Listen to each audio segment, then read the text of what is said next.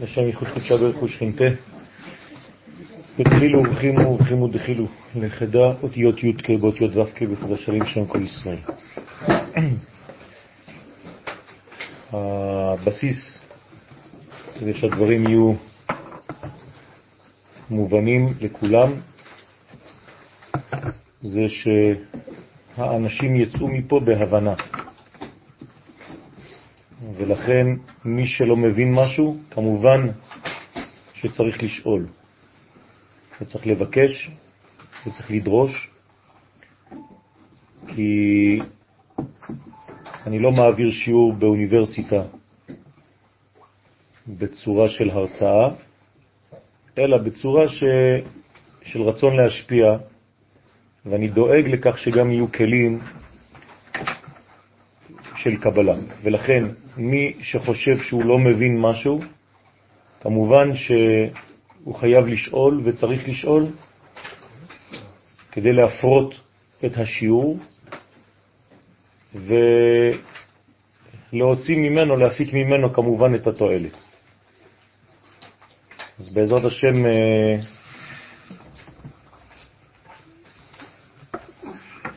ברגע שהדברים אה, מובנים,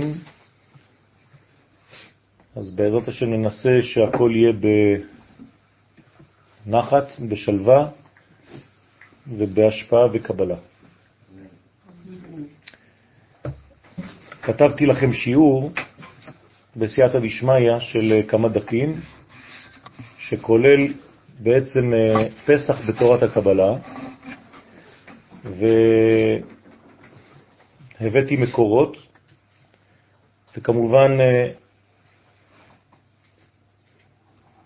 כתבתי ממה שהבנתי גם כן תוך כדי. אז הדברים מעורבבים, אה, עבדתי על השיעור, בעצם אה, גם אני בתוך השיעור עצמו, כדי שהדברים יהיו יותר ויותר מובנים בצורה מאוד ברורה וידידותית.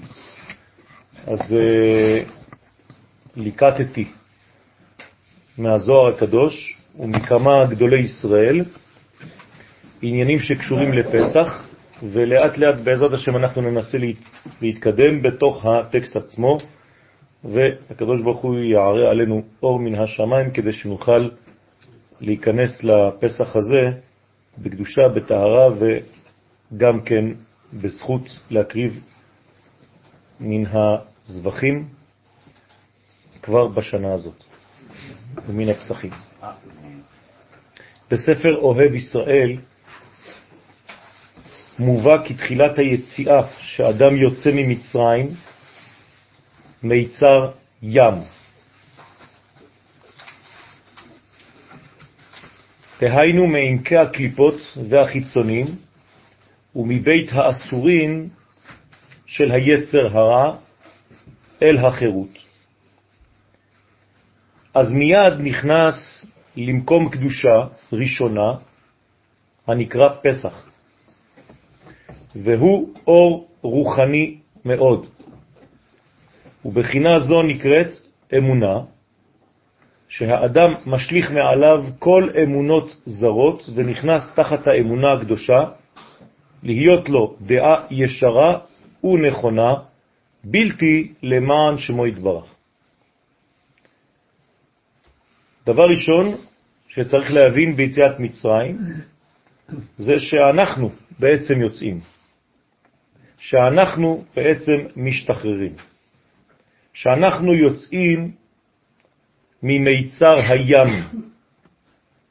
זאת אומרת, מכל מה שחונק אותנו, מכל מה שלא מאפשר לנו לראות את המציאות באופן ברור וישר, מכל מה שמבלבל אותנו, מכל מה שבלתי יציב בחיינו, כל זה נקרא יציאת מצרים. בתורת הקבלה קוראים לזה קליפות, חיצונים, ובית האסורים של היצר הרע. זאת אומרת, כל דבר שמסית אותנו לא לעבוד את השם, אלא לעבוד דברים אחרים, זרים, לעבודה. ברגע שהקדוש ברוך הוא מבקש מאיתנו את הדבר הזה, ונותן לנו חג גדול כזה, הוא משדר לנו שידור, שידור מרכזי. השידור הזה אומר לנו באופן פשוט, בראתי מנגנון שנקרא כלא, בית האסורים, הוא נקרא מיצר, אבל בראתי לו גם כן תבלין. שמי שיוצא, וככל שאתה יוצא, ככל שאתה משתחרר מכל הקליפות, אתה בעצם יוצא אל החירות. ומה אכפת לי לצאת אל החירות? אלא שהחירות הזאת היא בעצם עבודת השם האמיתית. ומי שאינו נמצא בחירות, בחופש, הוא לא יכול לעבוד את השם. רק מי שנמצא בחופש יכול לקבל תורה ולעבוד את השם. בפשטות, מי קיבל תורה? מי שיצא ממצרים. מי שלא יוצא ממצרים לא יכול לקבל תורה. הדבר הוא עמוק מאוד. זאת אומרת שרק אם אתה אדם חירותי בנפש שלך, אתה מסוגל לקבל את התורה. אם אתה אדם כלוא בתוך הכלא של כל מיני קליפות במציאות, התורה לא יכולה להיחרט בך. מה שנאמר בלוחות חרוט על הלוחות, וחז"ל דרשו אל תקרא חרוט אלא חירות. אם אתה לא בחירות, אין דבר שיכול להיכנס לחומר שלך ולשנות אותך. ברגע שיוצאים מהקליפה, מיד נכנסים למקום הראשון של הקדושה. איך קוראים למקום הראשון של הקדושה? פסח. פסח זה לא רק שם של החג, זה שם של המדרגה הראשונה שאנחנו נוגעים בה, בפעם הראשונה בחיים שלנו, במנגנון של חירות. זאת אומרת שכל פעם שיצאת ממדרגה כלשהי בחיים והצלחת להשתחרר מהכלא, נגעת במדרגה שנקראת פסח, גם אם זה לא חג פסח וגם אם אתה לא אוכל מצות. זה השלב הראשון בכל גאולה. יום יום קצת. נכון. ולכן כל יום ויום אנחנו מזכירים יציאת מצרים. ללמד שיציאת מצרים אינה דבר שקשור, אינו דבר שקשור רק לחג עצמו, אלא לשחרור של כל המנגנונים, מכל המנגנונים האפשריים בעולם, אל מדרגה של חירות. עכשיו, האור הזה, הראשון שאתה נוגע בו, בגלל שהוא החג הראשון בשנה, בגלל שהוא המועד הראשון בשנה משלושת המועדים, בגלל שהוא החודש הראשון בשנה מכל החודשים, כל פעם שאתה יוצא מגלות, אתה מיד נוגע בפסח. אז הפסח הזה הוא בעצם אור רוחני מאוד, ולכן הוא נקרא גם כן אמונה. ולכן פסח הוא חג של אמונה. זאת אומרת, חג שבו אתה מתחיל לאמן את המדרגה הממשית שלך. עד היום היית במצב שהיית עובד עבודה אחרת, בשביל מישהו אחר, אפילו בשביל עצמך, אבל לא בשביל שם השם. ברגע שאתה עובד את השם, אתה כבר נקרא בפסח, ולכן אתה מתחיל לאמן, אתה עכשיו במצב של אמונה. וכשאני באמונה, כל מה שאני עושה, אני מזרים יותר ויותר הוויה בתוכי. לכן אני חי יותר, אני בבחינת חי, ואני משליך מעליי את כל האמונות הזרות, ונכנס תחת האמונה הקדושה להיות לו דעה ישרה, פתאום הדעת שלי, שהייתה בגלות, הופכת להיות דעה שיש לה כיוון ונכונה, בוודאות, אין לך כבר ספקות, בלתי למען שמו יתברך, והכל, הכל, כולל הכל, זה רק לדבר אחד. זאת המדרגה הכי גדולה שיכולה להיות בעבודת השם, זה לא לעבוד את השם בשביל להשיג עולם הבא, אלא לעבוד את השם בשביל שהשם שלו לא יהיה מחולל, בשביל שהשם שלו יהיה מקודש. זאת אומרת, רק אז מתחילים את העבודה לשמה? אז העבודה הופכת להיות לשם השם. אז העבודה הופכת להיות אמיתית, ודאית, ברורה. לא אמרתי שכל מה שחוץ מזה לא שווה כלום, אבל זה עדיין לא העבודה הגדולה ביותר. כלומר, האדם הגדול, הצדיק האמיתי הגדול, עובד את השם רק בשביל לעבוד את השם. זאת אומרת, לתת לו, לאין סוף ברוך הוא, להתפשט בעולם הזה דרך הפריזמה שלי. אני מבקש ממנו שישתמש בי, שיעבור דרכי, ואני רוצה להיות שקוף כמה שאפשר, כלומר נאמן, כלומר מאמין, כלומר מאמת, כלומר מאמן את האור האינסופי הזה בחיים שלי ודרכי. וזה בחינת מצה. ברגע שהפכתי למדרגה הזאת, אני כבר נוגע בבחינה חדשה שנקראת בתוך הפסח מצה, הנקראת בזוהר הקדוש מהמנות הקדישה, כלומר אמונה קדושה. אז המצה הוא לחם אמונה, לחם שמבטא את המצב החדש שנכנסתי אליו, שיצאתי מעבודה פרך בעבודה זרה לעבודה של קדושה. אז אני חוזר על מה שאמרתי, המדרגה הראשונה שאני נוגע בה נקראת פסח, ובתוך פסח הביטוי לזה הוא המצה. והאדם צריך לשמור בחינה זו מאוד. כלומר, לשמור את המצות. מצה שמורה. מה זה מצה שמורה? עכשיו הגעתי למדרגה, אני אוכל מהמדרגה הזאת.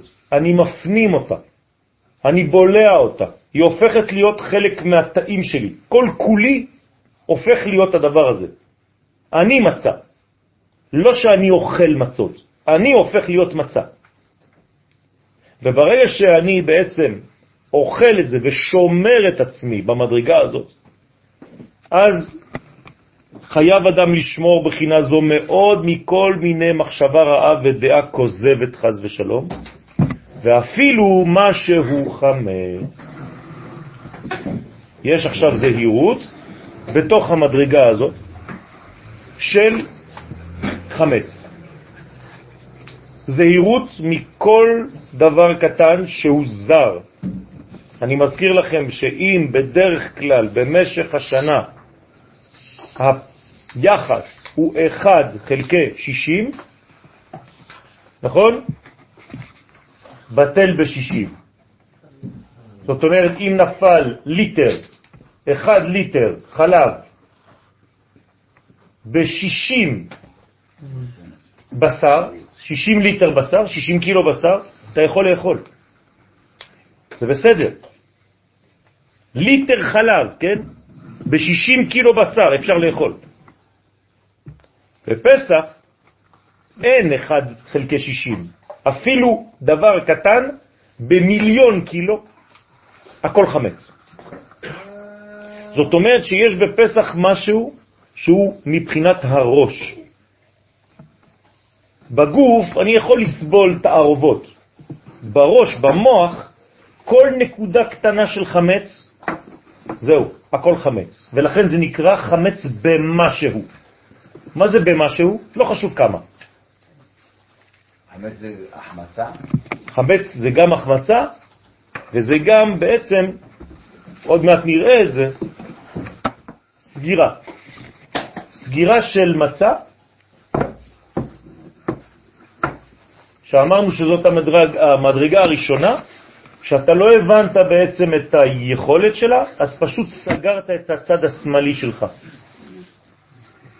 וזה הופך להיות חמץ. הצד השמאלי שלנו זה צד הרצון לקבל, נכון?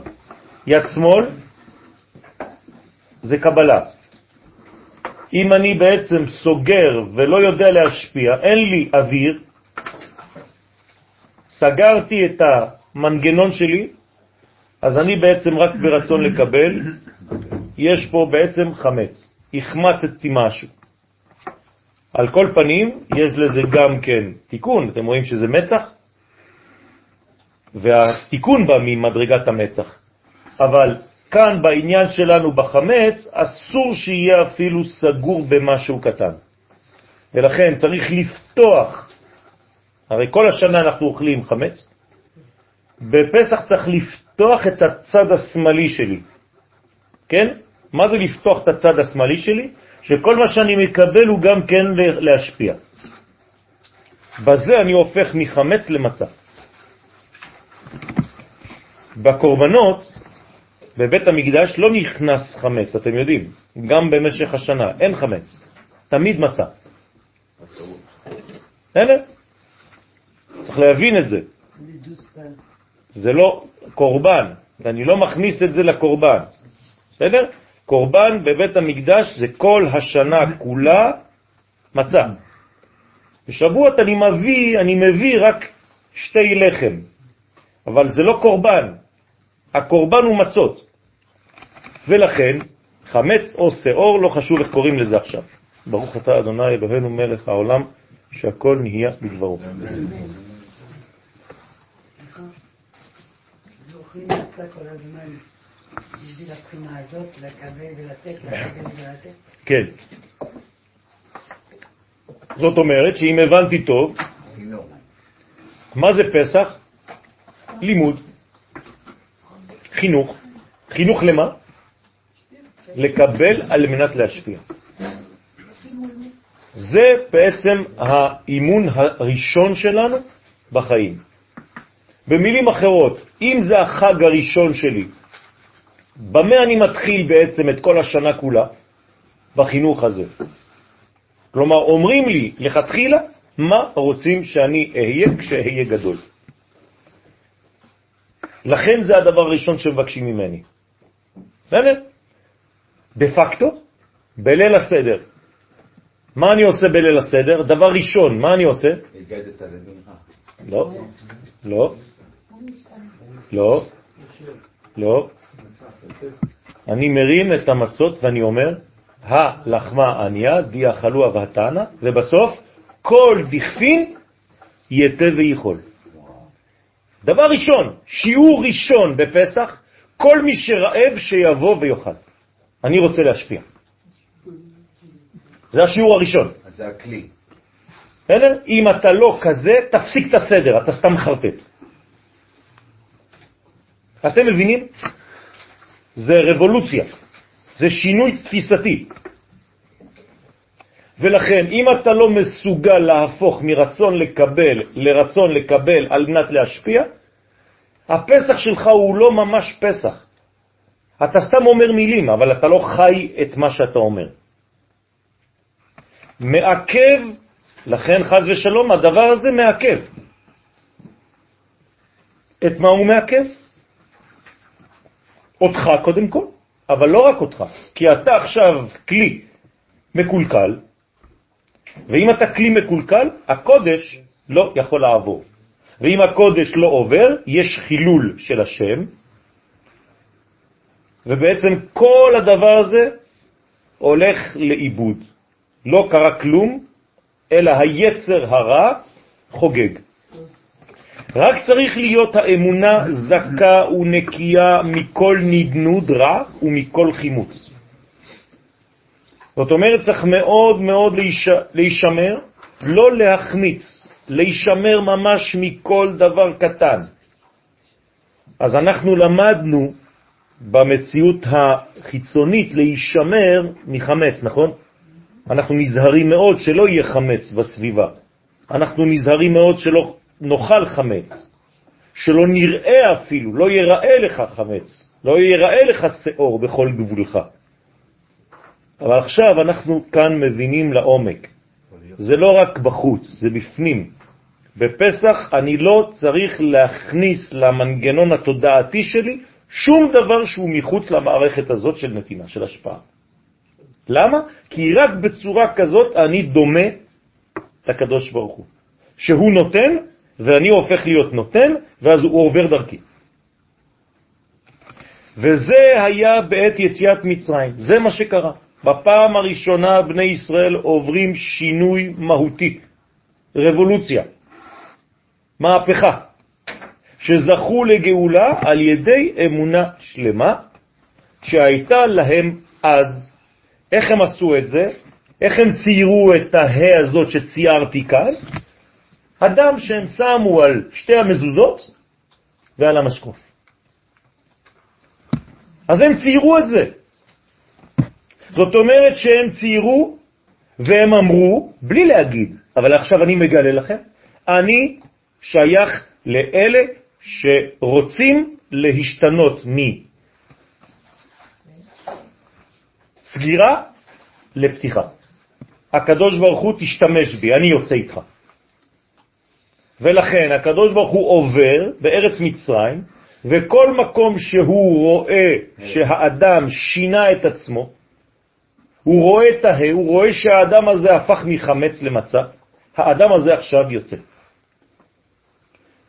הקדוש ברוך הוא, איפה הוא עובר? הרי הוא לא עף, נכון? בין הבתים. לא לגמד את הרעיון, חז ושלום. הקדוש ברוך הוא עובר גם היום, בערב פסח, בליל פסח, בתוכנו. הוא רואה אם אתה, אם אני פתחתי את הפתח הזה ברעיון שלי בפנים. אם הפכתי להיות אדם נדיב, אם הפכתי להיות אדם שרוצה להשפיע. זה מספיק לו. זה לא צריך להיות בחוץ, זה בפנים. אני עושה את זה. אני מוכן להקריב מעצמי. ולכן ממה עשויה ההא הזאת? מדם מילה ומדם פסח. כלומר, לקחתי שני דברים. אני בעצמי חתכתי בברית, יצא דם, לקחתי בכוס. דם של הברית. הרגתי את אלוהי מצרים, תלה, שהוא רצון לקבל, וגם לקחתי מהדם שלו, שמתי באותה, באותו כלי, וערבבתי את שני הדמים, ואומר לך בדמייך, שניים, חיי. עכשיו את מתחילה לחיות. בדמייך חיי. זה מה שאומרים לתינוק, נכון? ומכניסים אצבע ביין ונותנים לו לשתות.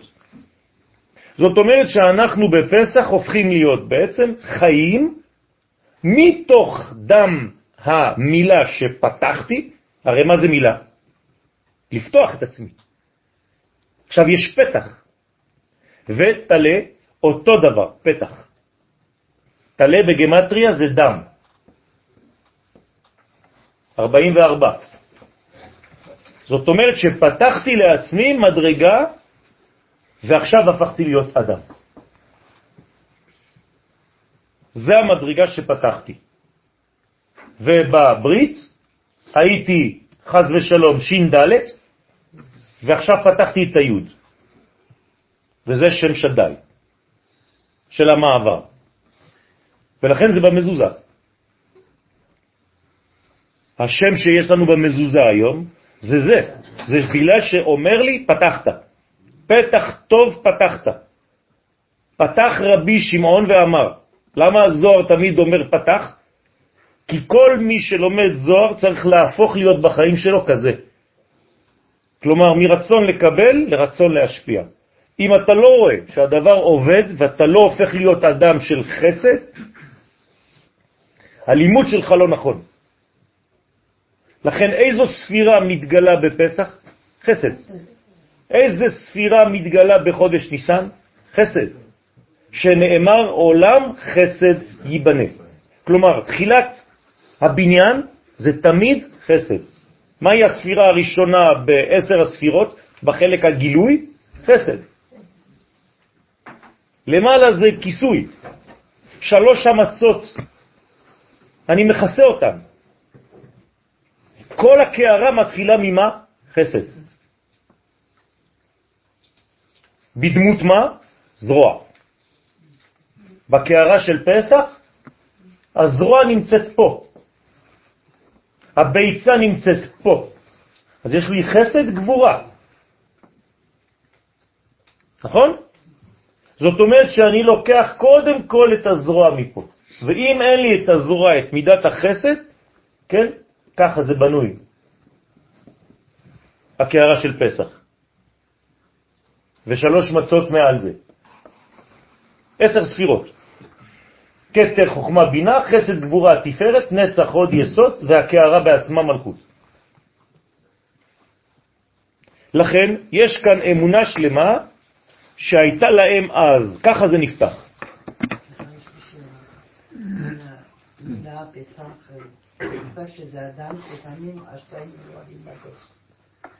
זה אומר בבחינה הראשונה, הכוס הראשונה, אנחנו כמו תינוקים חדשים, תינוקות תינוקות חדשות. חדשים.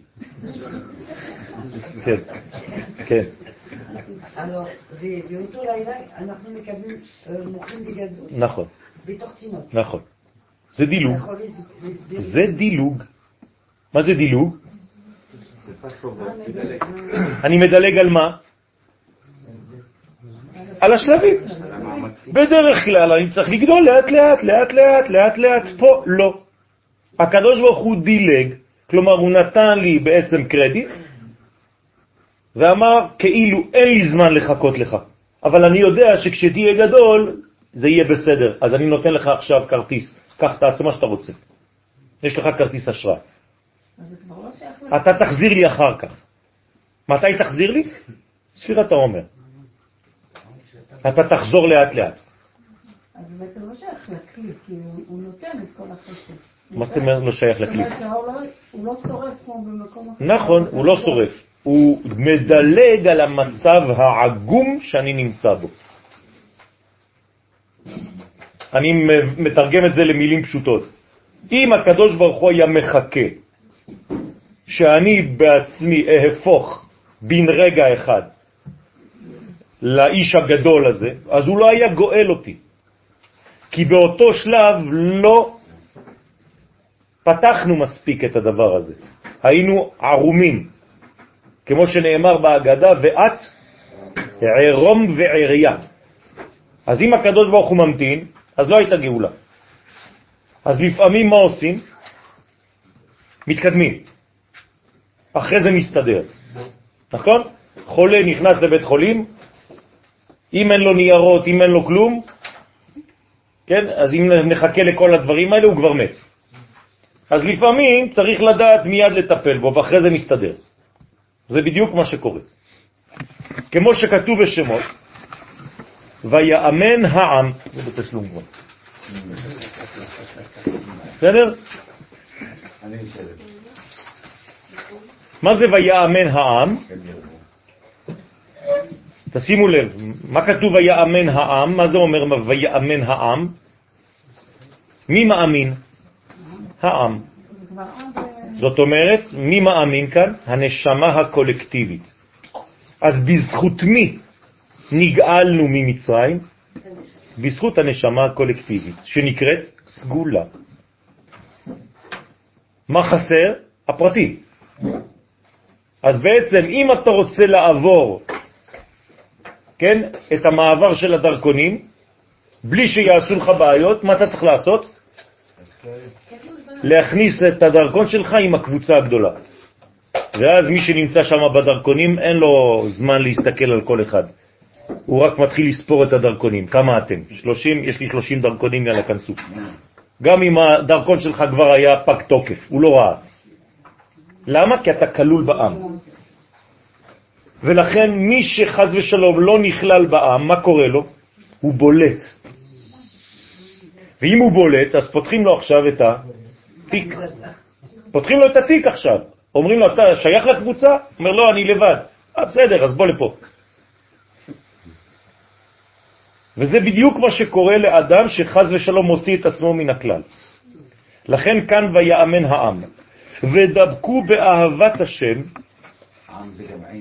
כן? מה זה ודבקו באהבת השם? במה הם דבקו? מה זה אהבת השם? ספירת החסד. כן? זה אומר שהקדוש ברוך הוא, הוא לא מדייק עם עם אחד שהוא בכלל כמו בבן אדם שהוא בפרט. ערבות. נכון. לכן כל מי שדר בארץ ישראל נקרא צדיק, אפילו שהוא נראה כרשע. למה? כי הוא חי עם הכלל. הוא חי עם האומה. לכן משארותם צרורות בסמלותם על שכמם. מה זה אומר כל זה? מה זה משארותם? מה פירוש משארת? מה שנשאר. אה? מה זה צרורות בסמלותם? מה זה, סוף בתוך סוף.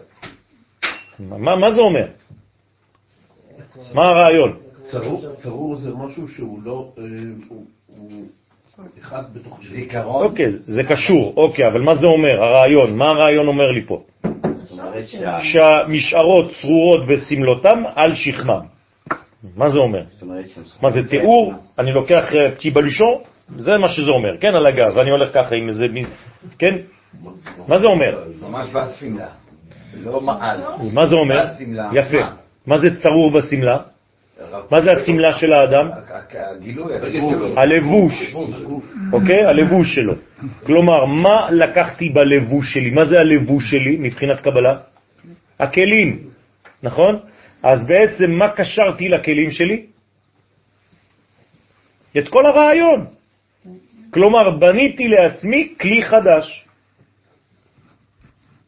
הפכתי את הרצון להשפיע ואת הרצון לצאת וקשרתי אותו לבגד שלי. הבגד שלי כבר לא בוגד, הוא בעד. בעד התהליך. גם הכלים שלי אומרים אותו דבר כמו שהאור הפנימי שלי אומר. גם בחלק הכי גבוה של הבגד. גם בחלק הכי נמוך של הבגד איפה, איך? יש את אותו רעיון. זאת אומרת, החלק של הסמלה. הסמלה, סמלתך לא בלטה מעליך, ורגליך לא בצקה. מה זה אומר? שלא איבדת את הרעיון גם כשהתחלת ללכת. הדבר לא בלה, אתה שומר על הרעיון כל הזמן טרי. כל המהלך שלך בחיים הופך להיות מהלך שכל רגע הוא זוכר את יציאת מצרים, את המצב הזה, את השלב הראשון, את האהבה הראשונה, את הכוח להשפיע כמו שהיה בפעם הראשונה. מגודל האמונה והביטחון שהיה להם אז. זאת אומרת שמי שיצא באותו רגע היה מלא ביטחון, מלא אמונה. מלא ודאות. כן? תתרגמו אמונה, ודאות. אבל חז ושלום, כשעבדה האמונה מן הארץ ונתערבה בדעות כוזבות, כל פעם שיש חז ושלום חילול של הדבר הזה, מאבדים את האמונה, אז חז ושלום עובדים מן הארץ, בדעות כוזבות ובאמונות זרות. במילים אחרות, כל פעם שאתה לא הופך להיות צינור, שאתה לא צינור, לא אתה לא מאמין. חז ושלום. אדם לא מאמין זה אדם שהפסיק ברגע מסוים להיות צינור. באותו רגע לא הייתה לו אמונה. זה מפחיד. אז חז ושלום הכניסו חימוץ לקדושה. ואמרנו שחז ושלום זה במשהו, אפילו הדבר הכי קטן. אם הכנסת חמץ, לא חשוב כמה, בתוך האמונה הזאת, לקדושה, לא היו דבוקים בשורשה. אתה כבר ברחת מהשורש, זהו, נגמר, חז ושלום. זה כמו גרגיר חול במנוע. זה המוח. על חימוץ לקדושה. קדושה היא, מצטייר בפניי, כאילו אין מצב של החמצה בתוך קדושה. נכון, אבל בתהליך של. הגילוי שלה, כן. בתהליך של הגילוי, כן. ברעיון אולי לא, אבל במעשה, כן. הכלי יכול. כן, כן הייתה שאלה. כן, אני מנסה להבין מה, כאילו הקדוש ברוך הוא הכריח אותם, אני הייתי רוצים אותך מה זה הכריח את מי? את העם. לא. לא, עובדה 80 אחוז לא יצאו. 80 אחוז לא יצאו. נו, אז מה זה הכריח? הוא לא הכריח. מי שבחר להיות חלק מהתהליך יצא. מי שלא רצה לצאת, לא יצא. איפה הוא מת? במכת חושך. מה אומר רש"י שמה? רשעים. למה הוא קורא להם רשעים? שלא רצו לצאת. תשימו לב, מי שלא רוצה לצאת מהגלות נקרא רשע. זה מה שרש"י אומר שם. וכשהתקלקלה האמונה בידם, זאת אומרת שהידיים כבר מקלקלות את האמונה, את הביטוי, כי אמרנו שאמונה זה ביטוי, זה גילוי, זה ודאות, זה אימות, הוכרחו לנוד ממקומם ולהילך בגלות. האופציה היחידה שנשארת זה גלות. למה? כי בראש שלך, במחשבה שלך, בנשמה שלך הלכת לגלות. אז גם בגוף עכשיו אתה חייב לצאת וללכת לגלות. כלומר, מי נמצא בגלות פיזית?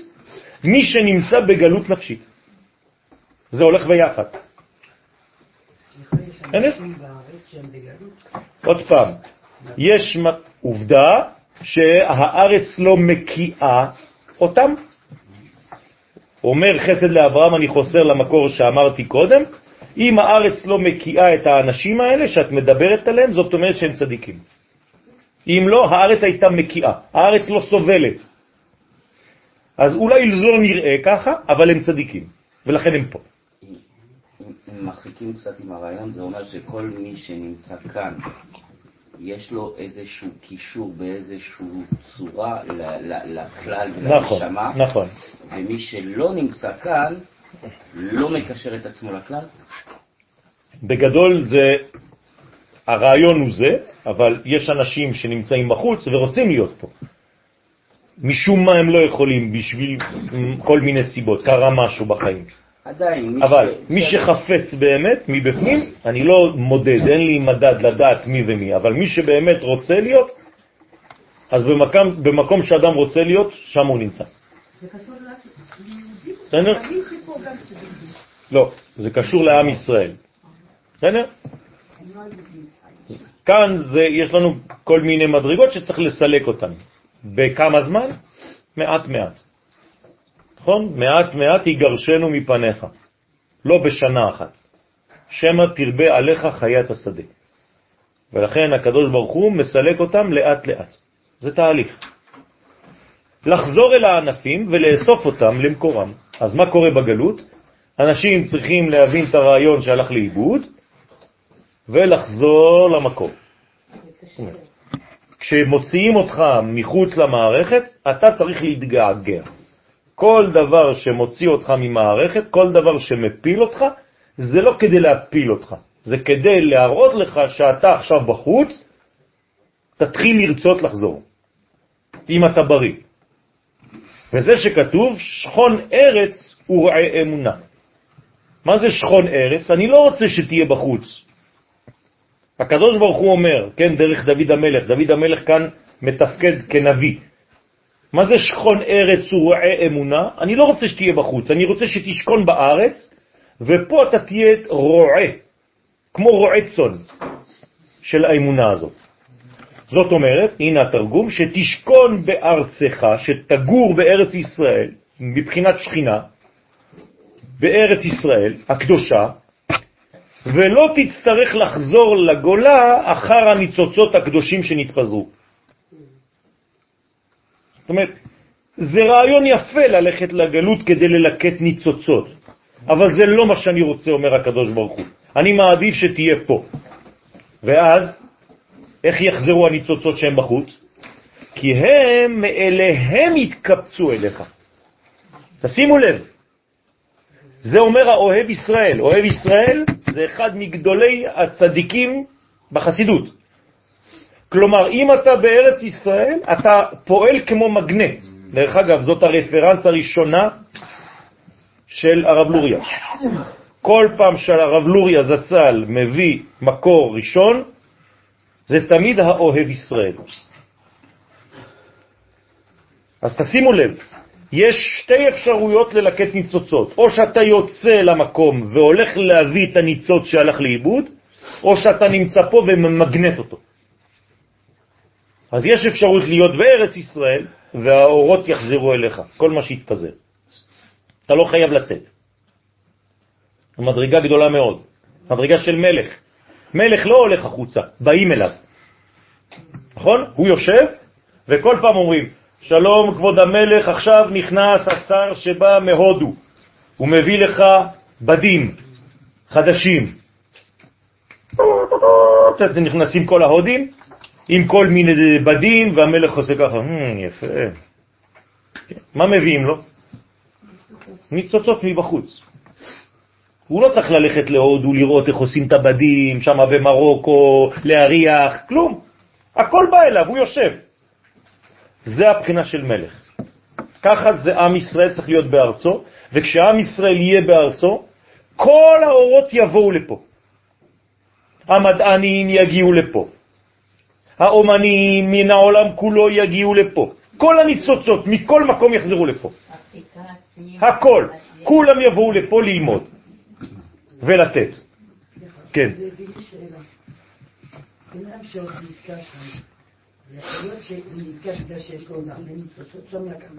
שוב פעם, גם אם יש ניצוצות כאלה, הוא יכול להחזיר אותם מכאן. הוא לא צריך להיות שם. זה מה שהחידוש פה.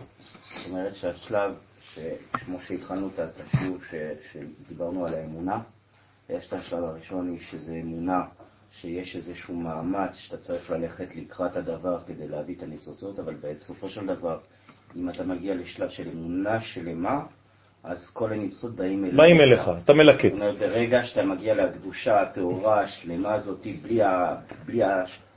יש לך את הרווח של המצע, אז בעצם מגיעים. מאפשר להיכנס כדי לה... מגיעים באופן, באופן אה, אה, אה, פשוט מגיעים אליך. אך העיקר שתהיה דבוק וקשור ביסוד ובשורש. זהו, זה, זה העיקר. אם אתה דבוק ביסוד ובשורש, כולם יבואו. תפסיק להתרוצץ, תפסיק לרוץ. הכל יבוא אליך, אתה לא צריך לזוז. כן, זושה רעב, מביאים לזושה. וזהו שאמר, ורעה אמונה. מה זה ורעה אמונה? שקון ארץ, אני מזכיר לכם את הפסוק בתהילים ל"ז, שקון ארץ, אם אתה שוכן בארץ, אתה הופך להיות רועה של האמונה. לשון התחברות, מה זה רועה? רועה זה מי שמסוגל לחבר. בסדר? רועה צון, מה הוא עושה? הוא כל הזמן מחבר את הצון, הוא לא נותן לכבשה אחת לצאת. אז מה זה הוא רועה אמונה? הוא לא נותן למדרגה אחת מתוך האמונה להתפזר.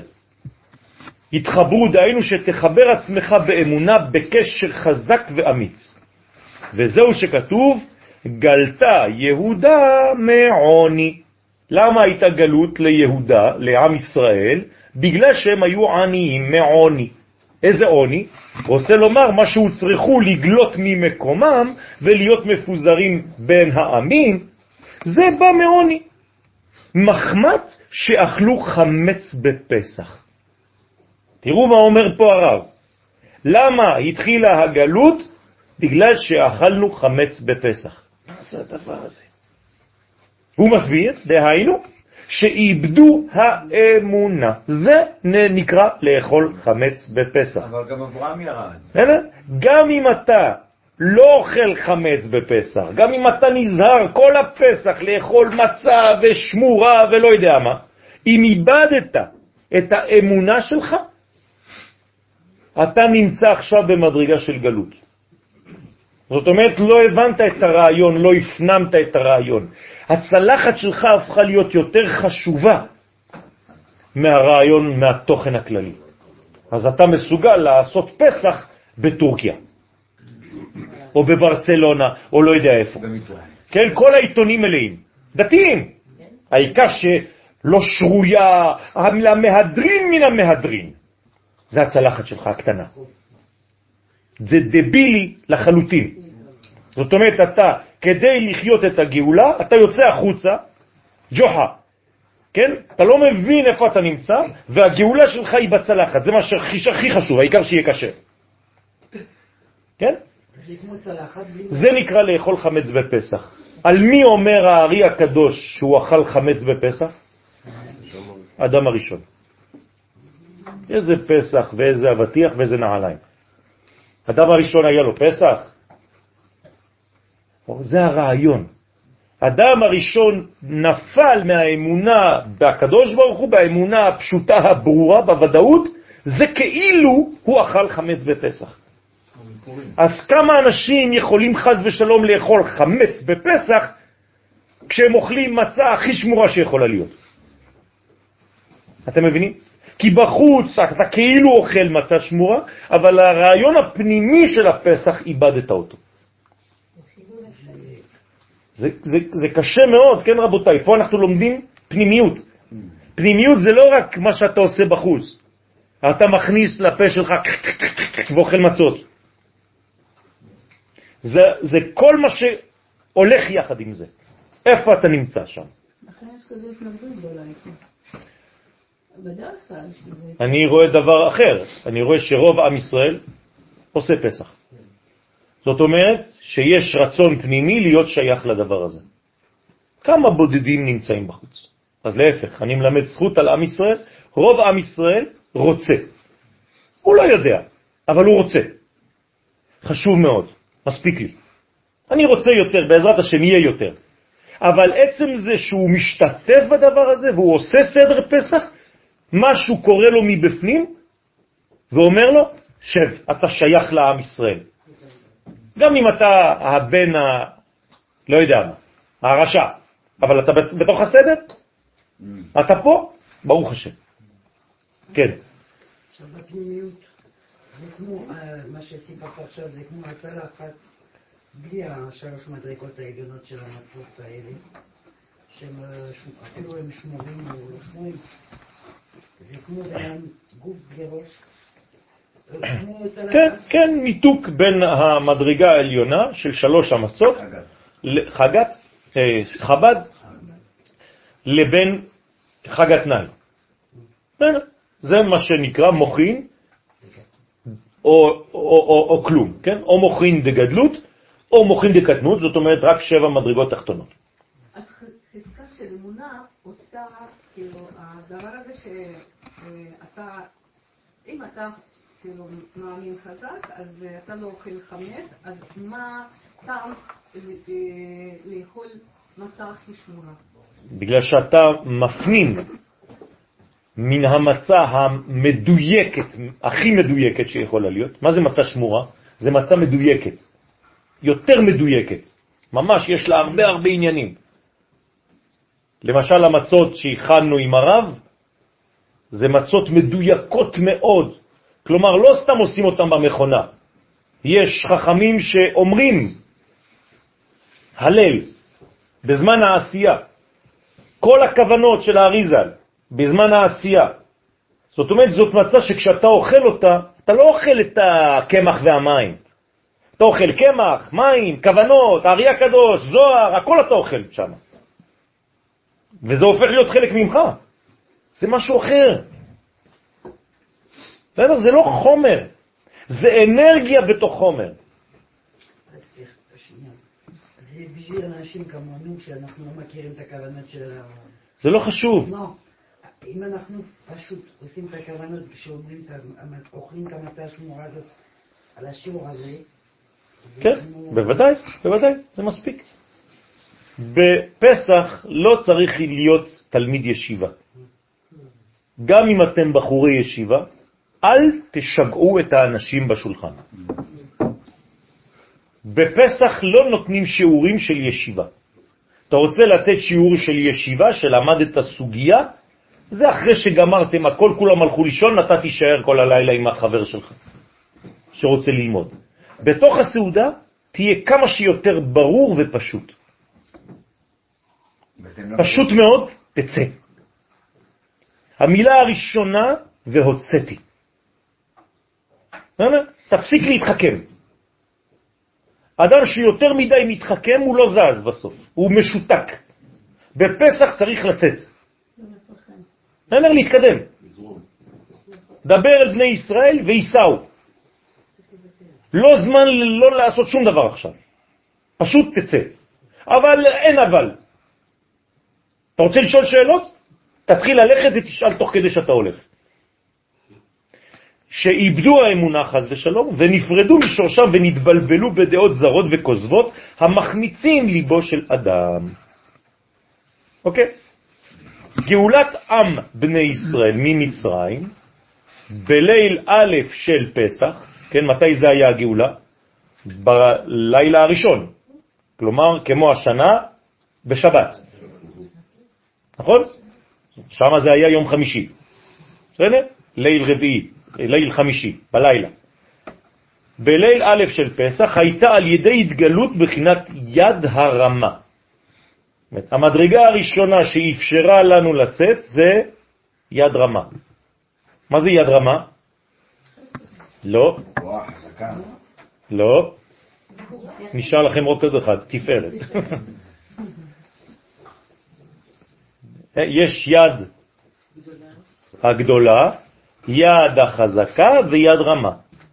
היד הגדולה זה חסד, היד החזקה זה גבורה. מה זה הגבורה בקערה שלנו? הביצה. הביצה זה הגבורה. הגבורה ביצה, מה זה עכשיו מחליף בקערה שלנו? במקום מה זה הביצה שיש לנו בקערה? במקום קורבן חגיגה, אוקיי? היה קורבן חגיגה בפסח. מה זה קורבן חגיגה? זה לא קורבן פסח, זה קורבן אחר. הקורבן שהיו אוכלים, ממש אוכלים, ארוחה. קורבן פסח לא היו אוכלים בגלל שהיו רעבים, קורבן פסח היו אוכלים רק חתיכה, שאנחנו אוכלים היום באפיקומן. האפיקומן שלנו, מתי אנחנו אוכלים אותו? בסוף, בסוף, בסוף, כשאתה כבר לא רעב. אם אתה רעב, זה לא טוב לאכול את האפיקומן. אפיקומן זה על הסובה, אתה כבר שבע, אה, לא יכול כבר יותר, שום דבר לא נכנס. ואז אתה נותנים לך את החלק הזה שנקרא אפיקומן. אבל האוכל שאכלת זה הביצה, זה קורבן פסח, קורבן חגיגה, סליחה. בסדר? להבין טוב טוב טוב מה הולך שם. כל דבר הוא במקום משהו. כלומר, כל פעם שאני נוגע במשהו, בפסח, אני לוחץ על כפתור. יש לי פה מנגנון של עשר ספירות, כמו במכונית, נכון? יש לי כל מיני כפתורים. על השולחן בסדר פסח יש לי בעצם מנגנון של עשר ספירות. שלט. שלט. אני מרים את המצות, מגלה אותם, מה זה מה אני מגלה מצות? אני מגלה מוחין. פתאום יש חוכמה, בינה ודעת בחדר. מכסה את המצות, עכשיו אסור לגלות. ש... למה? כי עכשיו מקום אחר, תרים את היין. או שאתה מרים את היין ואתה מכסה את המצות, או שאתה מגלה את המצות ולא מרים את היין. זה מנגנונים, צריך להבין. כשאני מרים את הזרוע, מה אני עושה? אני לוחץ על כפתור חסד בעולם, עכשיו יש חסד. וכו' וכו' וכו', כל מדרגה ומדרגה. מה? מחוץ למערכת, כי זה מדרגה... מערכת מקבילה. מערכת של הבינה. בסדר? גם אם פה יש לי חוכמה, בינה ודעת. זה מערכת אחרת נוקבית. זאת אומרת שנכון להיום בדור שלנו אנחנו אמורים להיות מכל הסדר, כביכול, עם מצות אה, חשופות כל הסדר. כי הרי אנחנו ב, ב, ב, בדור ובזמן שכאילו אנחנו אמורים לגלות נכון, אז מה שאתה אומר זה בעצם שהאגדה שלנו עוד עומדת להשתנות. נכון. שאנחנו אמורים ממש כן, להשאיר את כן, המסע כל כן, הסדר כן, הזה ולהשתמש כן. בשאר הדברים, בהחלט. ואפילו זה לקחת ולהוסיף, נכון. לקחת ולהוסיף. דרך אגב, הכוס החמישית, שאף אחד לא היה רגיל, כן, הרב אשכנזי אמר שצריך לשתות אותה עכשיו. הוא כבר אמר את זה לפני שלושים ומשהו שנים. מה זה החמישית? זה והבאתי אתכם אל אדמתכם. ועכשיו אנחנו בארץ ישראל, צריך לשתות את הכוס החמישית. גם הרב גורן היה. כן, גם הרב גורן היה שותה את הכוס החמישית של והבאתי אתכם. וזה אין ארבע כוסות, יש חמש כוסות. שיש חמש בנים. חמישה, כן. החמישה, הכוס החמישה זה... זה העד. אה, נכון, בדיוק, בדיוק, בדיוק. יש. אוקיי. ואז נתגלו כל המוחין דגדלות. כלומר, באותו לילה מתגלים כל המוחין בדילוג. אמרנו, נכון? לא לפי הסדר. ועל... זה. אמרת לי, קודם שכוס היין זה מערכת אחרת, אבל זה נוגבה. כן. זה אומר שכל הצלחת זה זה זכר. כן, פסח בכללותו זה זכר, ביחס לכל החגים. פסח זה הזכר של כל החגים. ולכן זה נקרא זיכרון, תמיד. זכר ליציאת מצרים, תמיד זכר מלשון זכר, זה מתחבר לראש השנה, יום הזיכרון. כן, אבל מבחינה שמה זה נקבה, ופה זה זכר. זאת אומרת, הפסח, כן? לא מדבר על האביב. האביב זה התחלת הנוקבה. אנשים לא מבינים, זה מבלבל קצת. כי חודשי הקיץ זה נקבות, חודשי החורף זה זכרים, אבל פסח הוא זכר וראש השנה הוא בחינת נקבה. סליחה, כן, פסח לגבי ראש השנה, זה כמו הגרעין. זה אותו דבר. בראש השנה זה הגרעין, בפסח זה הלידה. כמו אביב. זה כמו פה עכשיו, זה- עכשיו אתה מגלה, מגלה, כן. ואחר וה- ראש השנה זה, זה הטבעה של הכוח. זה לברוח כי הם מתגרים גם. כן, זה מה שאני אומר. זה, זה העניין של הפריחה, של הגילוי. אז למה זה תזריע עכשיו? למה זה תזריע עכשיו? זה לא תזריע, למה את חותכת את המשפט? לא, הפרשה עכשיו. גם אני הייתי קורא, אז למה את חותכת את הפסוק? אישה. למה את חותכת את הפסוק? הפסוק אומר אישה כי תזרע וילדה. אז אני יכול להגיד לך, למה עכשיו זה וילדה? את בחרת להגיד תזריע, אבל אני קורא את הפסוק, וילדה זכר. אה, אה. כן, עכשיו צריך לעשות תיקונים. כן, כן. ביום ראשון אנחנו עושים ברכת האילנות. עם המקובלים. לא? אנחנו לא עושים בשבת. כי, כי לפי הבן חי זה בירור, ואסור לעשות בירורים בשבת. אז לפי הקבלה לא עושים את התיקון הזה בשבת. ועל ידי זה נתעלו כל הניצוצות הקדושים, ונגאלו כל הניצוצים מיד המיצרים, ונתעלו ונתדבקו בשורשם הרם, מקור מוצאיהם. זאת אומרת, מה קורה בעצם? כל הניצוצות חוזרים לשורש. אני לא צריך עכשיו לצאת, הכל בא אליי, הכל חוזר למדרגה הראשונה. ותכף אחר כך נתלה מהם בחינה ומדרגה זו הגדולה. זאת אומרת, יש תהליך כזה בפסח שקורה כל פעם מחדש, כל האורות באים לערב הראשון.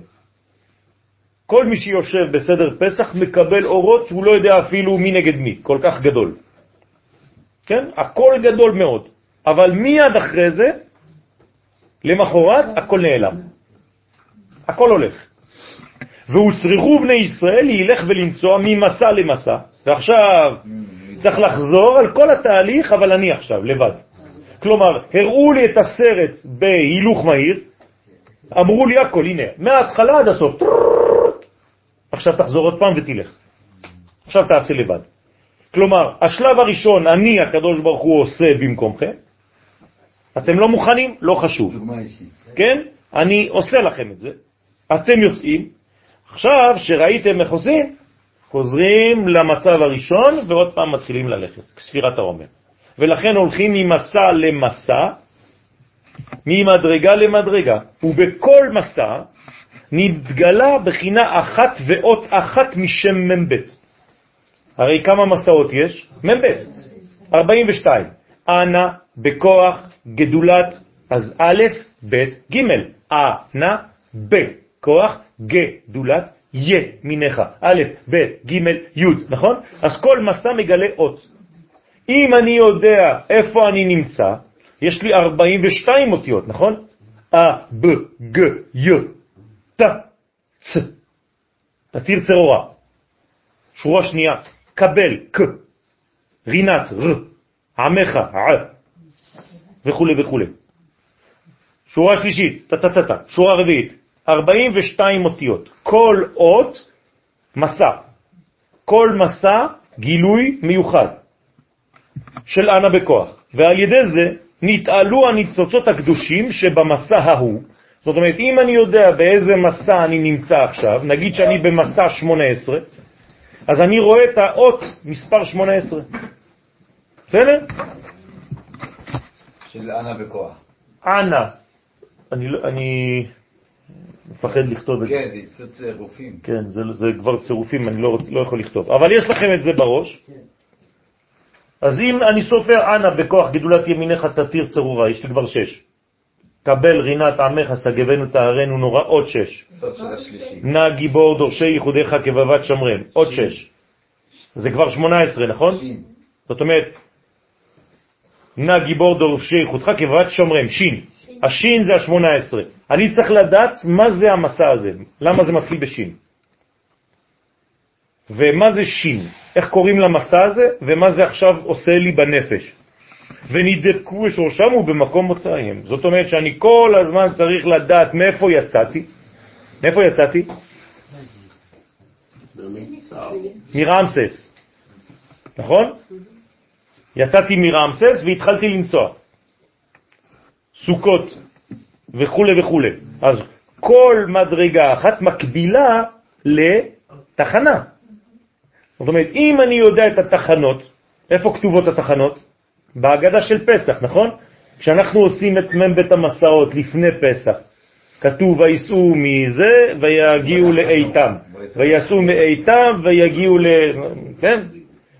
זאת אומרת, כל מדרגה מתאימה לאות אחת, ואני צריך לדעת בנפש שלי מהי המדרגה הזאת, איפה זה יוטבעת בנפש שלי, ולאיזה אות מאנה בכוח זה מתאים.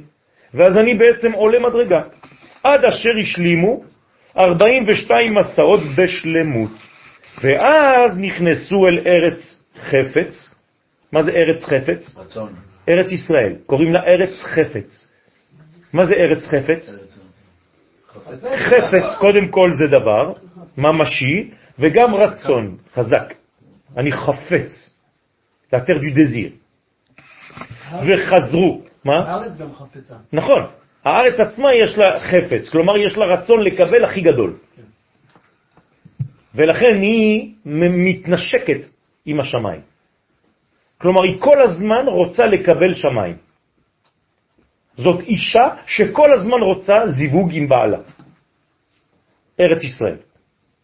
כל הארצות האחרות לא אכפת להם מהבעל. ארץ ישראל כל הזמן, הפנים שלה והפה שלה והגוף שלה רק בשביל בעלה. ולכן היא נקראת ארץ חמדה. מה זה חמדה? לחמוד, כן? חמודה. זאת אומרת, תשוקה, תשוקה, דזיר, חזק מאוד. וחזרו באו אל המדרגה הזו בעצמה, שהייתה בליל א' בפסח, על ידי התגדלות, התגלות יד הרמה. זאת אומרת שעשו את כל המסעות, בכמה זמן? ברגע אחד. נכון? שנייה אחת. כי הרי הקדוש ברוך הוא לא עשה להם את כל זה בערב פסח, נכון? הם לא עשו את כל המסעות, אחד, שתיים, וייסעו משם ויגיעו לשם וייסעו משם, לא, אבל כן. הקדוש ברוך הוא עשה להם את זה בהילוך מהיר, ואחרי זה החזיר אותם לשלב א'. כי בחינה הגדולה ההיא נלקחה מהם תכף אחר ליל א' דפסח. כלומר, נתן להם אחרי זה ולקח מיד. זה כמו. נכון, כמו התינוק שיודע את הכל, ואחרי זה שוכחים, ואז הוא מתחיל את כל החיים שלו במסעות. אבל זה נותן לו את הכוח. נכון, כי, כי הוא כבר, זה, זה נקרא חינוך. הוא טעם כבר, זה הזיכרון התודעתי הפנימי. כלומר, לפני שהתחלנו ללכת, כבר ראינו, איפה? בארץ ישראל. בארץ ישראל. כלומר, מתי היינו בארץ ישראל? בליל פסח. בליל פסח היינו בארץ ישראל. למען אשר התעצמו בעצמם, אבל אחרי זה חזרנו, כדי שהכל יהיה בכל עוז על ידי המ"ב מסעות. לחזור ולבוא אל המדרגה הלזו בבחירה ובמאמץ ובזכות, ולא בחסד חינם. כי השלב הראשון היה חסד, חינם, עכשיו זה בזכות, עכשיו אתה מתאמץ. וכן הוא על דרך זה גאולת כל אדם מישראל מיד המצרים אותו. כלומר, כל פעם שאתה משתחרר ממצב גלותי בחיים שלך, אתה עובר את השלבים האלה. קודם כל אתה רואה את הכל עד הסוף, ברגע אחד. ואחרי זה הקדוש ברוך הוא מחזיר אותך ואתה מתחיל את השלבים לאט לאט. זה ברור? אוקיי, אה, כן, אנחנו צריכים עוד פעם לעשות כל המדרגות. נכון, אנחנו צריכים לעשות את העניין של ענה בכוח. בטח. כל יום, נגיד שכל יום נעשה כל יום יש אות. כן, אבל יש 49 ימים, נכון, נכון. אז אתה צריך להבין איך זה מתלבש שם. כשיהיה כבר ספירת העומר, אנחנו נלמד איך 42 מתלבשים ב-49. אוקיי, אז אי אפשר להבין אה, שהגאולה שלמה יהיה בניסן, נכון. נכון, נכון. ועל פי זה יובן תרגום יונתן, עכשיו אתם מבינים מה אומר יונתן בן עוזיאל, על הפסוק בספר שמות, ואשא אתכם על כנפי נשרים, ואביא אתכם אליי. מה זה אומר? מה זה ואשא אתכם על כנפי נשרים? מתי זה היה? בליל פסח. רק בלילה הזה. הוא לקח אותנו על כנפי נשרים. מה זה הביטוי הזה? שמה הוא עשה לנו? הוא דילג. הוא לא נתן לנו אנחנו ללכת. הוא העיף אותנו. נכון? ואביא אתכם אליי. מה זה אליי? איפה זה אליי? ארץ ישראל. כלומר, הוא נמצא בארץ ישראל, הקדוש ברוך הוא. אז איך הוא הביא אותנו אליו? בערב פסח היינו בארץ ישראל? תשובה, כן. כי בליל א', שימו לב, כי בליל א' דפסח באו ענני כבוד ונשאו את בני ישראל לירושלים.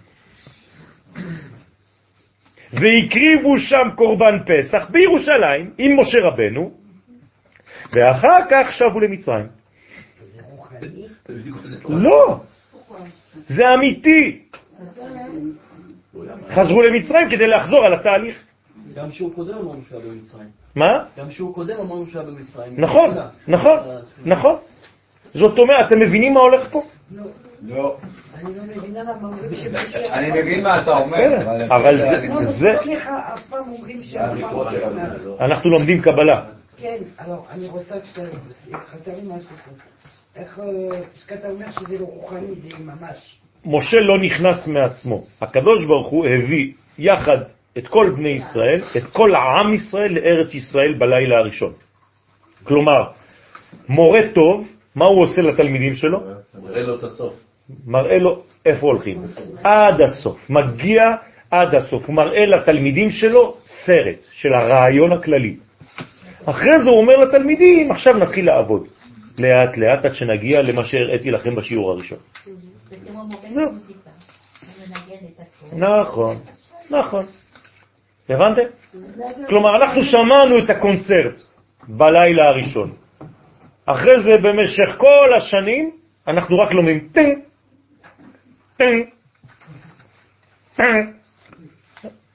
לא, תחזור, זה לא טוב. אני לא יודע מה זה. זה מוזיקה, כן? עכשיו זה, אתה לא שומע, כי אתה שומע כל אחד ליד, לבד, לבד, לבד, לבד, אתה לא שומע כלום. תעשה עכשיו מהר, תחבר, טם טם טם טם טם טם. אבל מי שלא יודע לחבר, זה כמו לקרוא, נכון? ב, ס, ר, ככה לומדים, נכון? אתה לא יודע שזה בספר. אבל כשאתה מתחיל ללמוד ואתה רואה רצף, זה הבניין. אז אותו דבר בחיים שלנו. בהתחלה אני מקריא לך את כל הסיפור, אני מראה לך את כל התמונה השלמה. הפאזל, כשאתה קונה אותו בחנות, אתה רואה את התמונה? כן. אתה חוזר הביתה, זערס, כן? הכל מפורק. ארבעת אלפים חלקים. זה אותו דבר. זה התשוקה של האנשים שלו בגלות, הסבים, יכול להיות שהיה לנו את התשוקה לירושלים.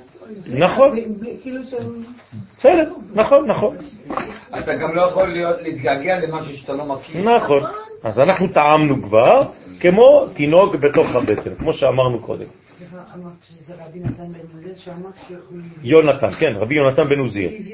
לא, רבי נתן בן עוזיאל אומר לנו שזה הפסוק הזה, ואשא אתכם על כנפי נשרים, הוא מסביר מה זה. זה גם שווה היום, זה מטוסים. כן, כן, כן. דרך אגב, זה מה שעשו העולים מאתיופיה. הם, הם לא ידעו מה זה מטוס, הם חשבו שזה נשר, מסכנים. כן, אז הם אמרו, הנה, הפסוק מתקיים. ואשא אתכם על כנפי נשרים. כי על ידי התגלות יד הרמה בלילה ההוא, נגאלו אז גאולה שלמה כראוי. כלומר, מתי הייתה הגאולה השלמה? באותו לילה. עכשיו, כמה זמן זה אותו לילה? זה כלום. זה שעה, שעתיים, הרי אנחנו צריכים לסיים הכל לפני חצות, את האפיקומן. זאת אומרת, בשלב הקטן הזה, ברגע אחד, כמו חלום, כמה לוקח חלום? רגע אחד. היית כבר שם, זה כאילו עכשיו אני אומר לכם, תעצמו את העיניים, עכשיו אני עושה לכם דמיון מודרך, אתם תראו, כולם עכשיו לבושים לבן, ואנחנו עכשיו במקום של בית המקדש, בית המקדש כבר נמצא, ומלך המשיח גם כן נמצא שם. אתם ראיתם כבר את הציור, נכון? עכשיו אני אומר לנו, טוב, ת, תפתחו את העיניים עכשיו, אנחנו עכשיו בתהליך, חוזרים. ולאט לאט נתקדם, אבל אתם כבר יודעים לאן הולכים. ככה עושים דרך אגב המקובלים בקידוש כל ערב שבת. מרימים את הכוס ואומרים למשפחה, עכשיו כולם עוצמים את העיניים, כולנו לבושים לבן, עם מלך המשיח ברחבת הכותל, אבל אין רק כותל, יש גם בית מקדש עכשיו, תעצמו את העיניים, תראו את כולם, וכולם אומרים קידוש ביחד. עכשיו, כל עם ישראל, קידוש חדש, ראשון, של הגאולה. ואז עכשיו תפקחו את העיניים, אנחנו מתחילים לאט לאט, שלב שלב. גאולה שלמה כראוי, אלא שתכף אחר כך חזרו לקדמותם. הנה, חוזרים מההתחלה. למען יתעצמו בעצמם, כי אני לא רוצה לעשות את העבודה במקומך, אני רק הראיתי לך את הסרט, אני רוצה שעכשיו אתה תעשה את העבודה לבד. בכל כוח ועוז על ידי מבית המסעות, עד אשר באו לארץ הקודש. הנה. התהליך ברור, נכון? זה דברים גבוהים, אבל אני אומר את זה בצורה פשוטה. דרך אגב, כל מה שכתוב פה, זה לא היה כתוב ככה. אני עבדתי על זה. בסדר? זאת אומרת שעשיתי לכם את זה אה, טעים. בסדר? זה היה כתוב בצורה של אי אפשר להבין. כלל הדבר הוא, אה? בעזרת השם, כלל הדבר הוא שאין לך דבר בעולם שאין בו מבחינת זכור ושמור. זאת אומרת, אין דבר במציאות של הבריאה שהקדוש ברוך הוא לא ברא זכר ונקבה. אין דבר כזה. הכל. דחר ונוקבה. והנה, כמו שכתוב ברגלים, יש זכר ונוקבה. כמו כן ברגלים אותו דבר. יש רגלים, חגים שהם מבחינת זכר, ויש חגים שהם מבחינת נקבה. והזכר של המועדות הוא חג הפסח. אה, לא של החגים, של המועדים רק? כן, מה זה חגים? לא יודע. זה מועדים, זה אותו דבר. למה מועדות? כן, זה אותו- קוראים לזה גם מועדות. בסדר? החגים זה נקרא מועדים. פסח, שבועות, סוכות. זה נקרא מועדים. זהו, אין לנו חגים אחרים. בסדר? יש לך חג אחר אתה? זה לא חג. זה לא חג. אתם, אז, אה, אנחנו מתבלבלים היום ואנחנו סתם קוראים לימים שלא צריך. בסדר? זה לא חג. זה לא חג. בסדר? ביום הזיכרון הזה. לא כתוב בחג הזיכרון, נכון? ביום הכיפורים הזה, לא כתוב בחג הכיפור. בחג הסוכות, חג. חג. בחג השבועות, חג. בחג המצות, חג. זהו. כלומר, יש לנו בעצם שלושה חגים. וואלו, זהו, נגמר. כל השאר זה יום. גם יום העצמאות זה לא חג, זה יום. ימי החנוכה, לא חג חנוכה, שמח. זה שטויות שאנחנו ממציאים היום. כן, בסדר? חג זה מלשון מחוגה. לחוג. בסדר? זאת אומרת עיגול, ואחרי זה גם כן כתבתי לכם משהו על זה. un קומפה. רגע.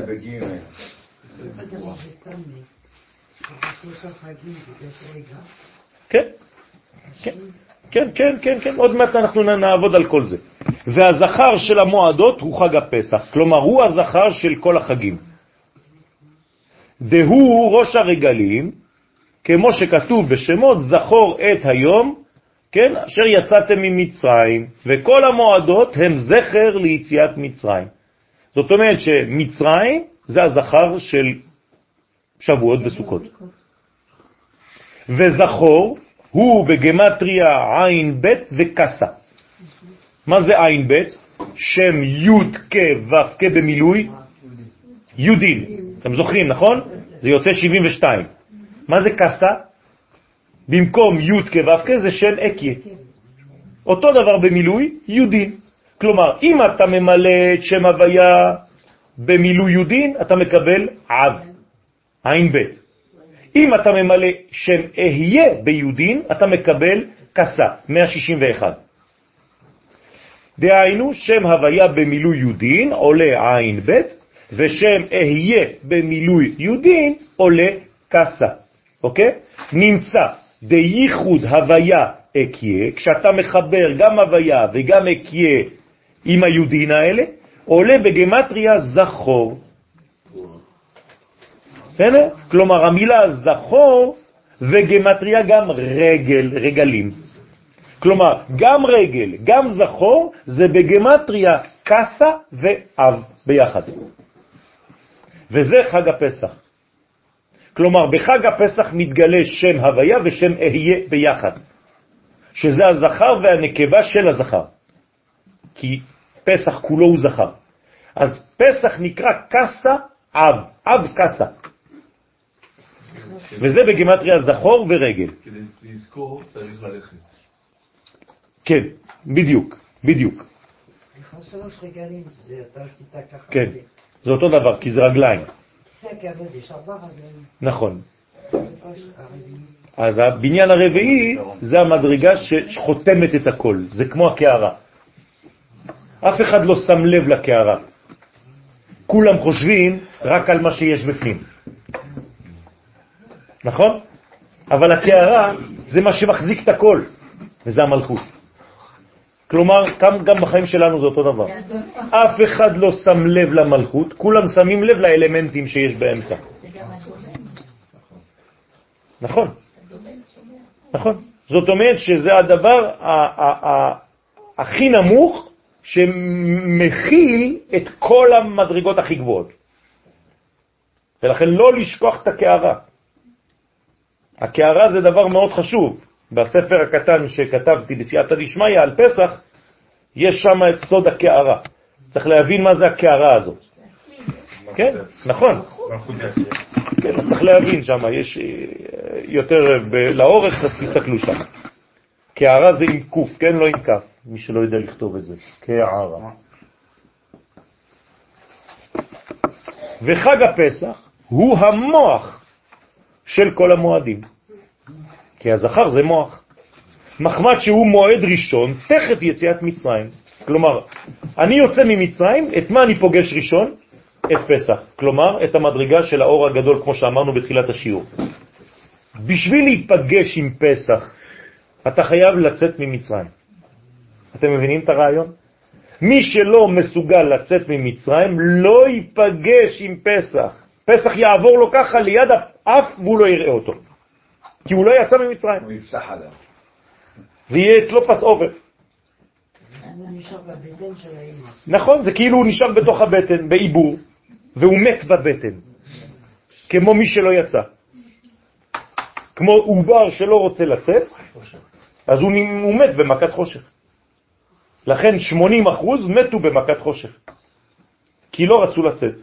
הוא קורא להם רשעים. כלומר, פוחדים לעבור ממדרגה למדרגה. כלומר, נשארים במה שאני מכיר, פה זה בטוח לפחות. אני בלונה פארק, בתוך הבטן, מלא מים. לא רוצה להיכנס. אני, ב- אני במים, גם אם אני במיצר של מים, מצרים, לא רוצה לזוז, תעזוב אותי, אני בשקט. אנשים שנמצאים בכלא הרבה זמן, הם לא רוצים לצאת. הם פוחדים. אנשים שנמצאים בקיבוץ המון שנים פוחדים לצאת. אנשים שנמצאים במעגל, כל היום הם עושים אותו דבר, קמים בבוקר בשש, בכלא, עושים התעמלות, הולכים למסדר,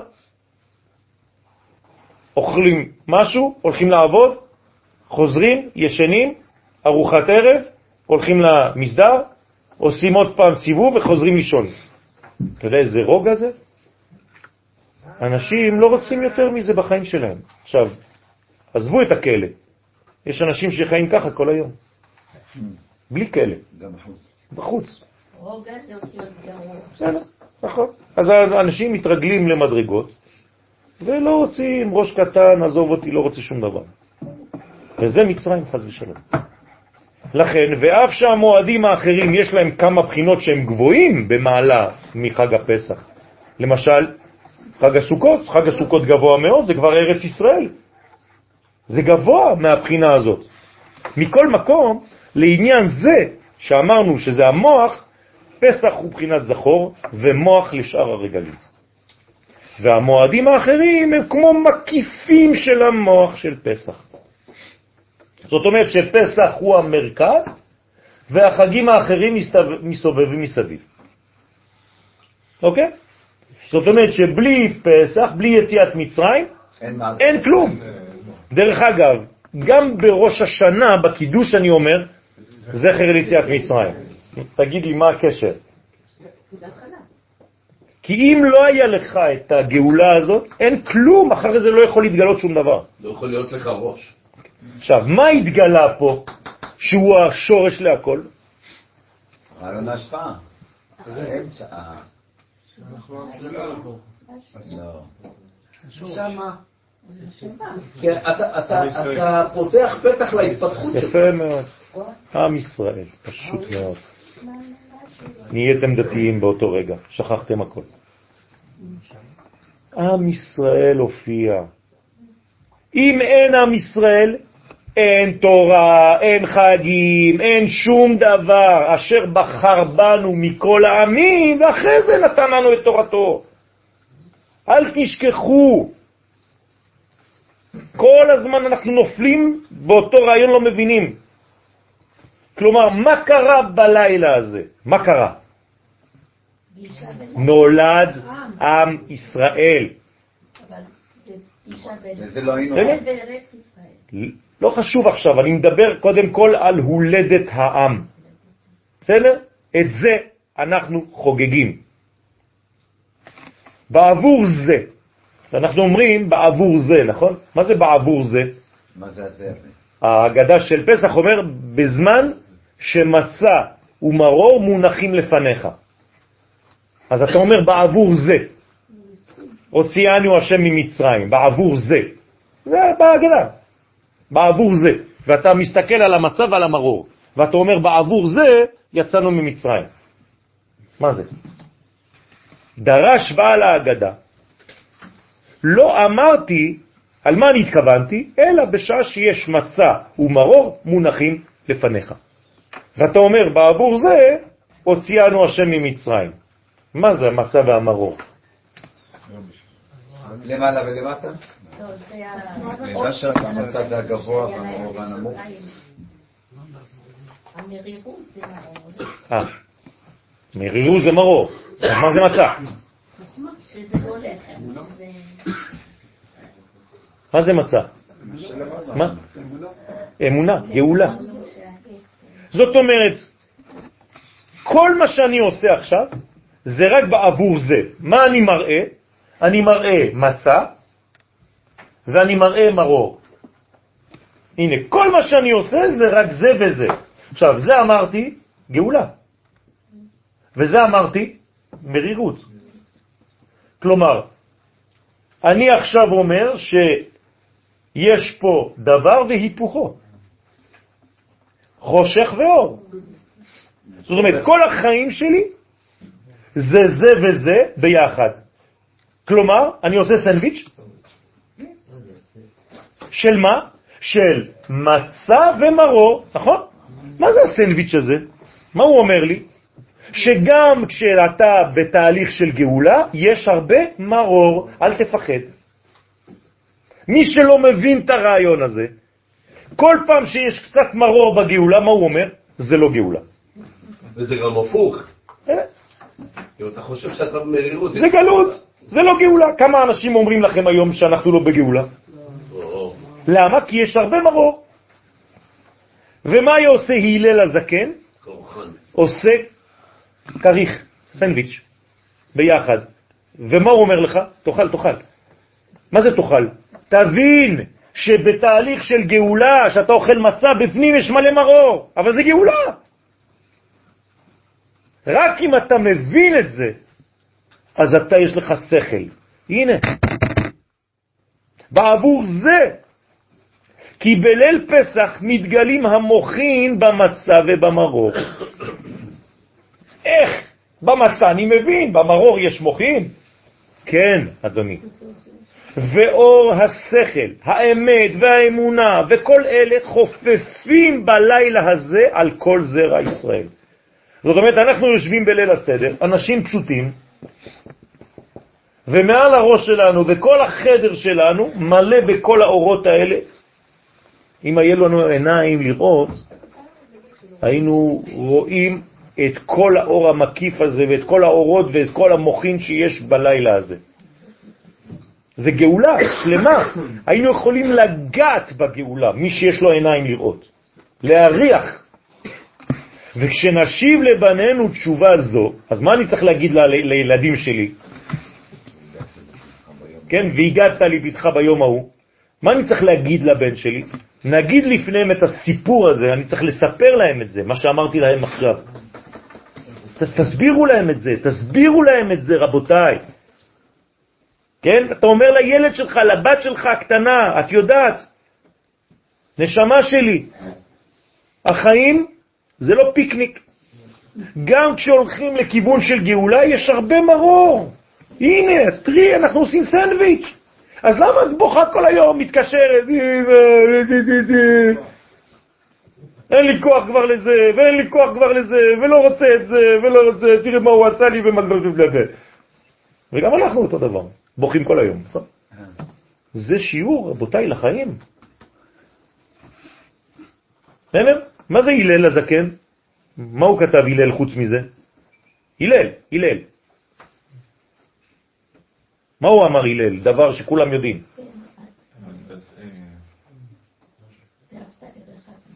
לא, זה כתוב בתורה. זה כתוב בתורה. כן, הרבה אנשים חושבים ש"ואהבת לרעך כמוך" זה רבי עקיבא אמר. לא, רבי עקיבא אמר שזה רק גד, כלל גדול בתורה, אבל זה כתוב בתורה, "ואהבת לרעך כמוך, אני השם". מה אמר הלל הזקן? מה הוא היה הלל הזקן? מה התכונה שלו הייתה? מה? ענה ו... ו... סובלני.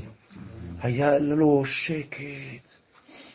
כן? כל הזמן היו מנסים לבלבל אותו בערב שבת, לשגע אותו. דקה לפני שבת, אחד מעפן בא, הוא רוצה להיכנס מיד למקלחת לעשות משהו, זה ערב שבת, נגמר, הוא במקווה. ההוא בא אומר לו, תגיד לי, אה, הלל, שאלה. שאלה יש לי. אפשר לשאול אותך שאלה? למה תפוחי אדמה הם עגולים? מה היה אומר לו הרב? תשמע, תעשה לי טובה, לך עם החברים שלך, אני עכשיו במקווה, נכון? ההוא הלל, בוא בני, בוא. בוא אני אסביר לך. מתחיל להגיד לו, אתה יודע, בני האדמה, בני זה, זה, זה, תפוח אדמה, זה משהו, טה, טה. לסובב אותו. ההוא הולך, עוד פעם חוזר. הלל, הלל, שכחתי לשאול אותך. תגיד לי, למה הביצה היא אליפטית? כל מיני שאלות שכאילו בסוף אתה כבר מתפוצץ. לא, שום דבר. לא מתעצבן, לא כלום. זה הכוח של הלל. מה, הוא, מה זה אומר לנו ביחס למה שאמרתי לכם פה? שהוא יודע שהגאולה היא כמעה כמעה. אתמול הייתי, חזרתי עכשיו מחינה, הייתי בחינה, ובתוך החינה יש ילד בן אה, 13 וחצי, שם נמצא, בשם מאיר, ילד קטן. אז אני נכנס לחינה, ואני אומר שלום ככה לאנשים וזה, אז הוא בא, יושב לידי, כן, ואומר לי, אתה יודע ששמעתי את השיעור שלך על פסח? אמרתי לו, וואי, איזה יופי, איך שמעת? הוא אומר, "אה, כי אני נכנס ואני זה, ו... אז אמרתי לו, נו, אז מה, הבנת משהו? הוא אומר לי, כן, הבנתי את הדבר הכי חשוב. אמרתי לו, מה הבנת? שהגאולה היא כמעה כמעה. הוא אמר לי, לא ידעתי את זה. חשבתי שזה מהלך מהיר. זה הכי הכי הכי דיבר אליי. עכשיו יש לי סבלנות, אני יודע שזה הולך לאט לאט ושצריך הרבה הרבה כוחות. הוא אומר לי, אתה יודע איפה הבנתי את זה? כשדיברת על הכיפה הסרוגה. למה? הסברתי שהכיפה הסרוגה זה מתחיל מנקודה קטנה, ולאט, לאט, לאט, לאט, לאט, לאט, לאט, לאט, לאט, לאט בונים. הוא אמר לי, חשבתי על הרעיון הזה, ואמרתי, זהו, עכשיו הבנתי. אז אמרתי לו, ברוך השם, ממש צדיק, ילד חמוד, ילד טוב כזה, בגיל 13 וחצי, שאומר לך דבר כזה. כל השיעורים שעשיתי אי פעם בחיים שלי שווים רק בשביל הדבר הזה. מה אני צריך יותר מזה? נתן לך נחת, אה? בטח שזה היה לי נחת. רקדתי. כן? עכשיו, זה הסוד. אז הסוד של הלל זה שהוא הכיר במרירות. בדיוק, בדיוק. הוא הכיר בתהליך שהוא מלווה במרור. במרור. כלומר, יש קשיים בגאולה, יש נפילות בגאולה, אבל בכל זאת זו גאולה. אז זה לא... הידע בונה מדרגות. בגלל כל המדיה והכל, שהכל מהיר, הם מפספסים... אה, זה לא רק זה, זה שמראים לנו רק את הדברים הרעים. הרי אין חדשות על דברים טובים, נכון? זה לא מוכר. רק דברים רעים מראים. היום ניצל מישהו מתאונת דרכים. כן, אין דבר כזה. היום אה, ראיתי, אה, כן, לא יודע, מישהו ראה מישהו וחיבק אותו ונשק אותו. לא, אבל אם הוא הוציא עליו סכין, כולם רואים. אבל כמה התנשקו היום? מיליונים, הרבה. רק אחד הוציא סכין. אז מה שמים את הזום? רק על הסכין. אבל יש עשר אלף שנתנו נשיקות ואמרו למישהו אני אוהב אותך. למה אין חדשות על זה? אם היו חדשות כאלה, אתם יודעים איזה אופטימיות היו לאנשים? אז תשימו לב מה קורה, זה כמו אצלנו, רוב הזמן אתה בריא. כשכואב לך משהו, היי היי היי, כאילו כל העולם הלך. מה קרה כבר? רוב הזמן שאין לך כאבים, שכחת בכלל שאתה קיים. זה תמיד ככה בחיים שלנו. כי בליל פסח מתגלין המוחין במצה ובמרור, ביחד, תשימו לב. ואור השכל, האמת והאמונה, כל אלה חופפים בלילה הזה על כל זרע ישראל. וכשנשיב לבנינו תשובה זו, ונגיד לפניהם את הסיפור הזה, עם כל מה שזה אומר, בוודאי ייכנסו דברי האבות באוזני הבנים, ויאמינו באמת ביציאת מצרים. הם יבינו מה זה יציאת מצרים. לא שתגיד להם עוד פעם אותו דבר ויגידו לך, נו כבר חפרת, כל שנה זה אותו סיפור. הכרנו, אני כבר מכיר את הסיפור, מתי אוכלים? מה שאין כן בשאר ימות השנה. זה לא יכול לעבוד ככה. שאז החשכות גוברת בעולם, אין את האורות האלה. לכן אי אפשר לעשות את זה. פה יש לך אפשרות, תנצל את זה, כולם יושבים פה. ולכן קשה אז לבנים לקבל ולהכיל דברי האבות באמונה שלמה. כל השנה. כל השנה. אבל בפסח הכל עובר, ואתה צריך להיות חכם בפסח. ואפילו שאתה הכי חכם, תדע איך לספר את זה. זה מצווה של האבא לספר בצורה של חוכמה כדי שזה ייכנס לבנים. כלומר, זה זמן של השקעה. זה זמן של חינוך הכי גדול שיכול להיות, כי זה נקודת המוצא, זה נקודת הגרעין. מהלילה הזה אתה יכול לחדש את הכל עם הילדים שלך, את כל הקשר שלך. זה מדרגה גבוהה מאוד, לא ניכנס עכשיו לתארים, עוד מעט נגיע לקבלה. פה אנחנו עדיין בחסידות. שלב ב' זה קבלה. בסדר? לאט לאט, אני, אני, אני עולה לאט לאט במדרגות. בסדר? בעזרת השם נגיע להכל. ניסיתי להיות כמה שיותר כללי, אנחנו אוטוטו מתחילים בזוהר כבר. חסידות זה עדיין, אה, אה, אני עושה לכם ככה, כן? הכל חמוד, הכל בסדר, אורות, הכל. בקבלה אנחנו כבר נכנסים למכניקה של המנוע. פה אני רק אומר לכם, אתם יודעים איזה כיף, נהיגה שקטה, הריפוד, הריפ, כן, המזגן יפה, הריפוד יפה, יש פה צבע, שלוש שכבות, קבלה זה צוריאל, מנוע, כן? קריז. אחרי זה מה נכנסים יותר לעומק, איך זה בנוי פה, ואיך זה, זה הפיסטונים וכל הזה, כן? לאט לאט. אז אני מתחיל ככה בסוכריה קודם כל. מתחילה עובדי עבודה זרה היו אבותינו, נכון? ככה מתחילים. דרך אגב, כתוב בגמרא, מתחיל בגנאי ומסיים בשבח. אבל למה אבותינו? רק אברהם. לא, למה רק אברהם? כאילו, הוא בא מעובדי אלילים. בסדר, אז מה זה משנה? ומצרים לא היו? יעקב לא. ובני ישראל במצרים לא? לא. מה לא? במ"ט שערי טומאה. ישראל לא חוטא. חס ושלום, חס ושלום. עם ישראל בוודאי שהוא לא חוטא, אבל האנשים חוטאים. מה אומרים המלאכים כשיוצאים ממצרים? הללו עובדי עבודה זרה, והללו עובדי עבודה זרה, אז למה אתה מציל את אלה ואת אלה אתה מטביע בים? אז מה, הם משקרים המלאכים? אולי רק בחיצוניות. לא, בסדר, צריך להבין. אני רואה שאתה כבר הפכת להיות, אה, כן, מסנגר על עם ישראל, זה טוב. כן, רבי, כן, לוי יצחק מברדיצ'ב. בסדר, לאט לאט, בסדר, זה טוב. אבל, אבל, אבל צריך להבין. ועכשיו קרבנו המקום לעבודתו. כלומר, התחלנו ככה, ועכשיו אנחנו ככה. כלומר, התחלנו גרוע, ועכשיו קרבנו המקום לעבודתו. הכוונה בסיפור זה, כי באמת בלילה הזה אנחנו משבחים ומודים לשמו יתברך על כל הטוב ועל הניסים והנפלאות שעשה עמנו בצאתנו ממצרים. נכון? ומואסים ומגנים כל הרע של עבודה זרה. ומי שהוא צדיק מעיקרו, דהיינו שלא טעם טעם חטא מימיו, אולי יש כאלה, שאף פעם לא חטאו בחיים שלהם, צדיקים כאלה, אי אפשר לו לגנות את הרע, כי איך יוכל אדם להעיד על דבר שלא טעם ולא נפל בו? שבע פעמים נפל כן. צדיק. ו- אבל יש אנשים שלא. יש אנשים, יש אנשים בעולם, והגמרא מצטטת את השמות שלהם, שלא טעמו שום דבר. הם גם הלכו חיים לעולם הבא. נכנסו בגוף שלהם. כן, נכון. יש ארבעה אנשים כאלה. ארבעה דמויות. ארבע דמויות. אחד מהם זה חנוך. אליהו, חנוך, עמרם, כן, אבא של משה. יש כמה מדרגות. עכשיו, אנשים כאלה, כן, ישי, לא נפלו.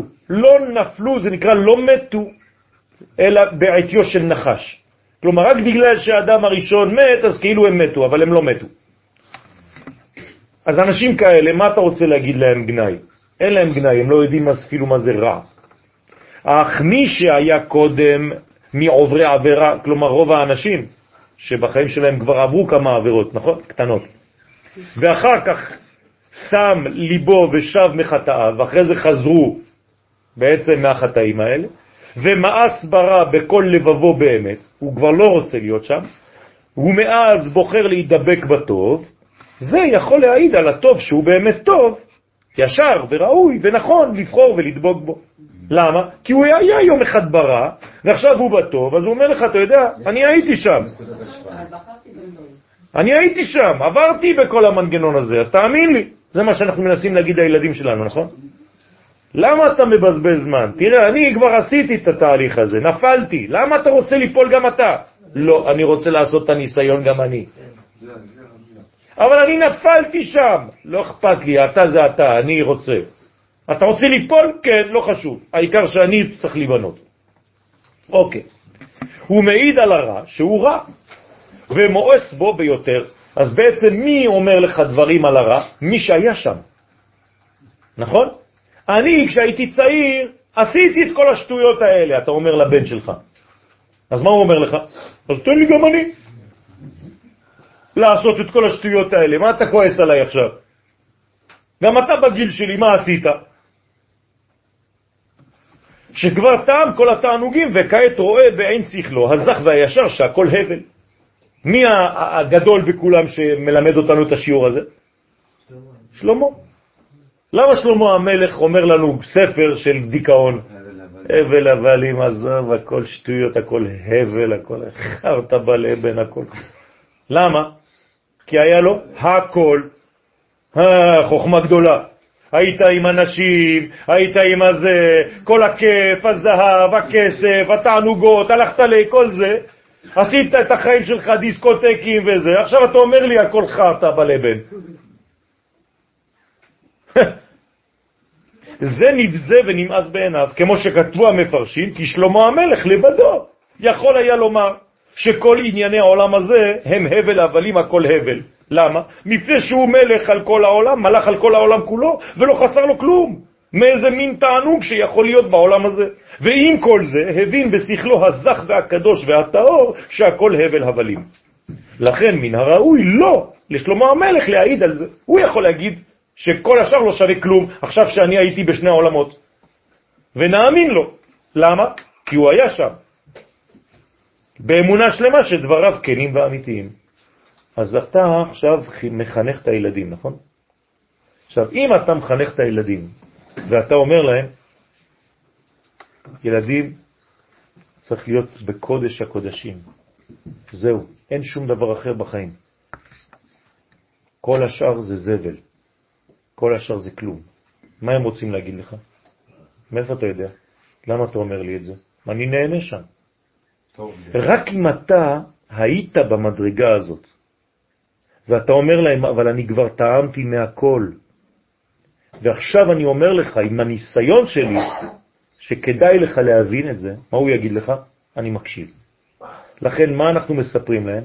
מה היינו לפני, כשהיינו כולנו עובדי עבודה זרה, כולנו היינו עושים שטויות, ככה גדלנו, ככה התחלנו, ועכשיו הקדוש ברוך הוא קרב אותנו. מה זה עושה לילד? זה מרגיע אותו. למה? כי בראש שלו הוא אומר, טוב, אז יש לי תקווה כאילו, עכשיו אני בשטויות האלה, אבל אני יודע שגם אני עוד מעט אהיה כזה. ודרך אגב, הם יודעים, הם אומרים לך, אל תדאג, גם אני כשאני אהיה גדול, אני אעשה אותו דבר כמוך. גם אתה, דרך אגב, עשית כמו אבא שלך. בהתחלה אמרת לו, עזוב אותי, לא רוצה כלום, בורח מהכל, עכשיו אתה אומר לילדים שלך בדיוק מה שאבא שלך אמר לך. והגעת לבנך. זה מעניין. למה כל ההורים נראים שקולים?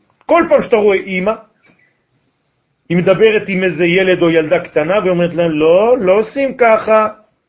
עכשיו תיקח את המצלמה לפני 30 שנה, אימא שלה אמרה לה, לא, לא עושים ככה. נכון? אותו דבר. אז למה ההורים הופכים להיות טובים והילדים עקומים? לא, זה שלב. זה החינוך. יותר עמוק, אי אפשר, אומר המהר"ל מפראג, לראות גאולה אם אתה לא מדבר על גלות. אי אפשר לדבר על אור אם אתה לא מדבר על קליפה. שזה מצבי המרור. יפה. אי אפשר לדבר על גאולה אם אתה לא מדבר על מרור. לכן אתה חייב שיהיה לך גם גאולה וגם מרור מונחים לפניך. אני רואה שיש מרור, אני רואה שיש בעיות בחיים האלה, אבל אני רואה שהכל הולך לכיוון של טוב. יחד עם זה, כן. כמו מגילת אסתר. כמו מדינת ישראל. לא רק כמו מגילת אסתר, כמו מדינת ישראל. שאם אתה רואה, אתה רואה מרור, מלא מרור. ואתה לא מבין איך בכל זאת זה תהליך של גאולה. האם למדינה הזאת קיווינו? כן, בתהליכים. ומי שלא רואה את שני הדברים האלה, הוא לא יכול לחנך, כי הוא מדכא והוא שובר את כל המנגנון. אין תקווה בכלל, חז ושלום. הוא לא משאיר תקווה לאף אחד. רבותיי, אם אתם משדרים רק את הדבר הזה בליל הסדר, רק את, ה, את הרעיון הזה, כל הערב, זה מספיק. שמי שיצא מהסדר שאתם עושים בבית, יצא עם הרעיון הזה, הרווחתם את הכל בגדול. כן. אמר רב השמש אומר שבגלל זה שכהן גדול זה אהרון ולא משה, כי אהרון נפל. נכון. בגלל שאהרון, נכון, בדיוק, בדיוק. הרי משה רבנו, אמרנו את זה כבר בספרים הקדושים, שהוא נולד מהפנים, אין לו אחוריים. אתם זוכרים למי אנחנו משווים תמיד את משה? לרבי עקיבא. נכון? רבי עקיבא בא מהאחוריים של המציאות ועשה תשובה בגיל 40. משה נולד טוב, ותרא אותו כי טוב הוא. הוא לא בא מעולם של קליפה והפך מאחור לפנים, לא. משה כבר נולד מהול, משה הוא כבר מתוקן. אז אתה לא יכול לקחת אותו כמודל. את מי כן? את הארון, את רבי עקיבא, שבאו מה, מהמקום הזה. היה גר רבי עקיבא? כן, בן גרים. וזהו שכתוב, מתחילה עובדי עבודה זרה היו אבותינו. עכשיו אתם מבינים למה צריך להסביר את זה. הרי בדרך כלל אסור לומר למישהו מה שהוא היה, להזכיר לו את מה שהוא היה. אז למה אנחנו עושים את זה? אסור להזכיר מה שהיו שם, למה אתה אומר לו את זה אז? רק מבחינת חינוך, שטעמו טעם האיסורים. אני הייתי באיסורים האלה, אני עשיתי את מה שאסור. ואף על פי כן נתנו ליבם אחר כך ומאסו ברע, ועכשיו קרבנו המקום לעבודתו. זה, רבותיי, חינוך לחיים. ודע כי ביציאת מצרים היה תיקון גדול וייחוד עליון. כי הרי איך אפשר לצאת ממצרים? רק אם קורה משהו בפנימיות. מה קורה בפנימיות? ייחוד. בין מי למי? הקדוש ברוך הוא לכנסת ישראל, נכון? אז איך, איך יכול להיות ייחוד כזה בזמן שאנחנו העירום ועריה, אין לנו כלום? מה, הקדוש ברוך הוא רוצה להתייחד עם אישה כזאת? היינו כאילו מכוערים. אז על סמך מה יש לו לקדוש ברוך הוא רצון להתייחד איתנו באותו לילה? על מה? על סמך מה? הוא ראה אותם בסוף הדרך. כלומר, בתחילה, הדרך. הוא הסתכל על הסגולה שלהם. הוא לא הסתכל על החיצוניות של ישראל באותו יום. הוא הסתכל על התוכן, על הפנימיות. כלומר, מה אתה צריך לשדר בלילה הזה לילדים שלך? ללמד אותם שלהסתכל על המציאות בצורה פנימית, בעומק. כי אם אתה מסתכל רק על החיצוניות, אתה תראה רק מרור. בתוך המרור, מחוץ למרור, מסביב למרור, מה יש? מצה. יש גאולה. זה העניין. אז הקדוש ברוך הוא מתייחד עם התוכן הפנימי. מה? זה לא רק לראות לקו זכות, כי לראות לקו זכות זה כאילו, אני הייתי אומר, טוב, אני לא מסתכל על השאר, אני מסתכל רק על זה. זה נכון, אבל יש פה תוכן יותר גדול. אני בוטח בך. אני יודע שיש לך פוטנציאל, כי אני בראתי אותך עם הפוטנציאל הזה, אומר לנו הקדוש ברוך הוא. אתם טובים בפנים. זה שאתה עכשיו יש לך שיער כמו איזה שם ירחם, כן? כמו כל הצעירים היום, אללה יסתר. כן, עצי שיטימה עומדים מפה עד לפה, מאחורה, אתה לא יודע כלום כבר מה, מה קורה. כן? וכל מיני לא, עגילים בלוסטרות. מה זה? מה זה הראש הזה? שם ירחם. הספרים כבר בדיכאון? איזה ספרים? לא, זה לא הספרים, אני אומר לך, זה לא הספרים בכלל. הילד הולך והוא יודע בדיוק מה הוא רוצה. תעשה לי ככה. מסכן הספר, מה הוא יכול לעשות? שיעורים פה. כן, למה הוא מסכן? עושה את זה מהר. כן, הוא מרוויח כסף על שטויות, מסכנים. ו- שיבואו ליהודה. כל זה, גם יהודה עושה את זה, בגלל שהם יודעים מה הם רוצים. ואם אתה לא עושה מה שהוא רוצה, הוא משגע אותך. אבל כל זה, זה חיצוני. אם אתם יודעים להסתכל על הילד בנשמה שלו, הוא צדיק. וזה קשה לראות, זה קשה, וזה בדיוק מה שצריך להסתכל, ובמיוחד בדור שלנו. הזוהר אומר לנו, נכון? יהיו מכוערים מבחוץ, ממש, תכלס, כן? אבל יפים מבפנים, טובים מבפנים. אה?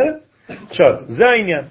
ולכן, שטעמו טעם האיסורים, ודע כי ביציאת מצרים היה תיקון גדול וייחוד עליון, ושישים ריבו נשמות שבישראל באו לידי הזדקחות גמורה, והיה מאיר להם האור של קדושת הפסח. כלומר, 600 אלף אנשים החליטו מתוך מיליונים, כן, לצאת ולהזדכך. רצו להיות שייכים למהלך ההיסטורי הזה. שמה, רק שמה, הייתה החלטה כזאת. היום אנחנו כבר לא יכולים להיות, להחליט, כי אנחנו כבר בפנים. שמה הייתה החלטה. עובדה ש-80% החליטו שלא להיות שייך. היום אתה כבר לא יכול להחליט שאתה לא שייך. לא שואלים אותך כבר. אתה כבר הבנים של אלה שיצאו. זהו. סליחה, זה היה בחירה. כן. זה קשור לאדם וחבל. בוודאי. הם תיקנו באותו רגע. כן, כן, בדיוק. ולכן בעצם, כמו שהזכרתי קודם, מה אומר רבי חיים ויטל? שהאדם הראשון אכל חמץ בפסח, נראה לי בכוונה. נכון? הם תיקנו. הם תיקנו את זה. בסדר? זה התיקון, זה, זה תחילת התיקון הראשון של העולם. כלומר, מה קורה בלילה הזה של יציאת מצרים? מה נולד יחד עם הגילוי הזה של עם ישראל? תיקון. האופטימיות. עד הרגע הזה העולם היה, פסימי. מה זה, הדרך תשובה? בטח, פסימי. העולם היה פסימי בדיכאון. מבריאת העולם, העולם רק ירד, ירד, ירד, ירד, ירד, ירד, ירד, ירד, ירד, ירד, ירד, ירד, נגע בערוות הארץ, אי אפשר לרדת יותר. באותו לילה מה קורה? העולם עולה, עולה, עולה, עולה, עולה, עולה, עולה, עד ביאת המשיח. כלומר, איפה היה השיא התחתון ביותר? מצרים. אי אפשר לרדת יותר מזה. עכשיו, משם רק עולים. ולכן הגאולה ממצרים והגאולה העכשווית זה גאולה אחת. זהו. אי אפשר יותר מזה. למרות החורבן? למרות החורבן. החורבן זה כאילו בתוך העלייה יש ירידה קטנה פה, אבל זה עדיין במגמה של עלייה. בגלל זה אומרים גם את ההלל בלילה. אתה יכול להסביר את זה לבורסקאים?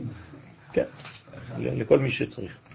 והנה, ליל ט"ו ט"ו, כלומר ליל פסח, הוא ליל שימורים, עם יום ט"ו. כלומר, גם הלילה וגם היום שלמחרת, הם הופכים להיות שימורים. כלומר, זה יום שהוא שמור. כלומר, הלילה הוא כבר לא לילה, הוא יום. יום. גם בלילה. מתי זה אמור להיות? בגאולה. הרי בגאולה מה נאמר? לא יום ולא לילה. לעת ערב יהיה אור. הנה, לעת ערב יהיה אור. בדיוק זה. לכן לא קוראים לזה לילה, קוראים לזה קודם כל ליל. ליל זה לפני חצות, לילה זה אחרי חצות. זאת אומרת שבלילה הזה, בכל זאת אנחנו קוראים לו הלילה הזה, כן? קוראים לו גם ליל. וגם לילה, זאת אומרת שבעצם יש פה זכר ונקבה. יש פה משהו שהוא זיווג, יש בו אור גדול מאוד, והוא נקרא שימורים. ממה הוא שמור? מהחיצונים. כלומר, בלילה הזה, מה אנחנו נוהגים לעשות? לא לסגור את הדלת, נכון? במפתח. כלומר, אנחנו בטוחים בקדוש ברוך הוא. לכן הייתה שאלה מאוד מאוד קשה כשהיה הפיגוע במלון בנתניה. הרי זה סותר לכאורה. איך? אתה אומר לי שזה ליל שימורים? מהמפגעים, ממלאך המוות. תראו כמה מרור הקדוש ברוך הוא מראה לנו כדי שחז ושלום אנשים יכולים להיכנס לדיכאון ולזרוק את הכל. זה לא פשוט. אז כמובן יש תשובות, אני לא רוצה עכשיו לענות על זה, אבל צריך להבין את היסוד הזה. בסדר? מה שאמרת עכשיו, כן, זה הלא, עוד יותר שזה שבת. נכון. כל מה שאמרנו, השנה זה שבת, יש לנו מיתוק גדול. בסדר? זה, זה משהו מעולם אה, עליון, מעולם גדול מאוד. ויחד הם בבחינת זכור ושמור. כלומר, ליל ט"ו ויום ט"ו זה יום אחד, נכון? אז זה כמו שמור וזכור. שמור זה בלילה, זכור זה ביום. מתי יש לנו אותו דבר? שבת, כל שבת. אנחנו מדליקים שני נרות.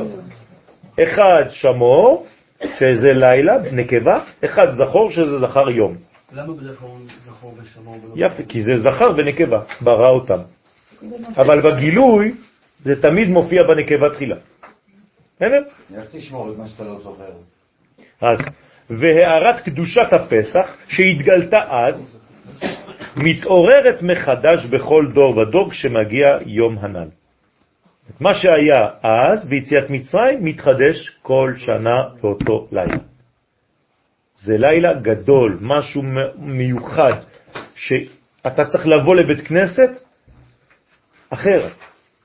אתה צריך לבוא כאילו זה, זה לא כאילו, זה יום ההולדת של האמת שלך. מה זה אומר יום ההולדת? חג העצמאות. מה זה יום ההולדת? אז מה זה נולד? תחילת ההצבעה העצמית.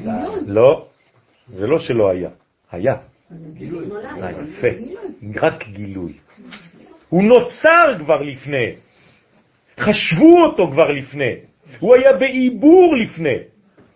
עכשיו הוא רק מתגלה.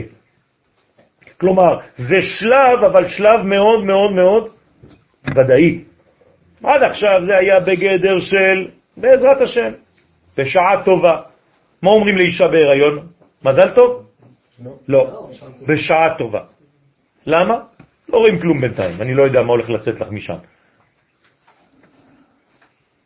ברגע שנולד, אתה אומר לה מזל טוב.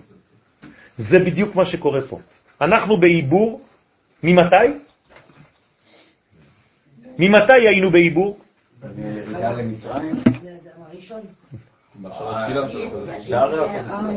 מחשבה תחילה? כשהקדוש ברוך הוא חשב אותנו. לפני בריאת העולם, הרבה לפני הבריאה כבר. הרבה כבר לפני. הוא כבר ברא אותנו. עכשיו, מתי התגלנו? רק עכשיו. כלומר, כמה שנים עברו מאז שהקדוש ברוך הוא חשב עלינו לרגע שנולדנו? 2448. זה מבריאת העולם.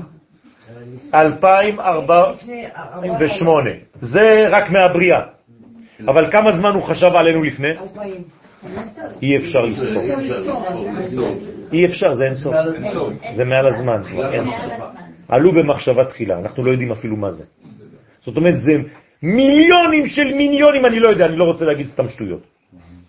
זה מחשבה שאין לה סוף. רק פה, כן, הופענו, התגלנו. גם לקח זמן. תשימו לב, אם אני סופר בבריאה, הבריאה זה אלפיים, אלפיים, אלפיים, נכון? מה זה האלפיים הראשונות? תוהו ובוהו. פה זה כבר אלפיים השניים. מה זה פה? תורה. כלומר, מפה התחילה התורה בעולם. ועכשיו איפה אנחנו? ימות המשיח. עכשיו אנחנו כבר באלפיים הסופיות. זה שלוש מצות, כן? כן, זה, זה, זה שליש, שליש, שליש, זה, אפשר לומר שתיים, שתיים, שתיים, בשתיים יחסי פנה, בשתיים יחסי רגליו, בשתיים יעופף. עכשיו אנחנו בשתיים יעופף. בסדר? טוב. כן. נכון.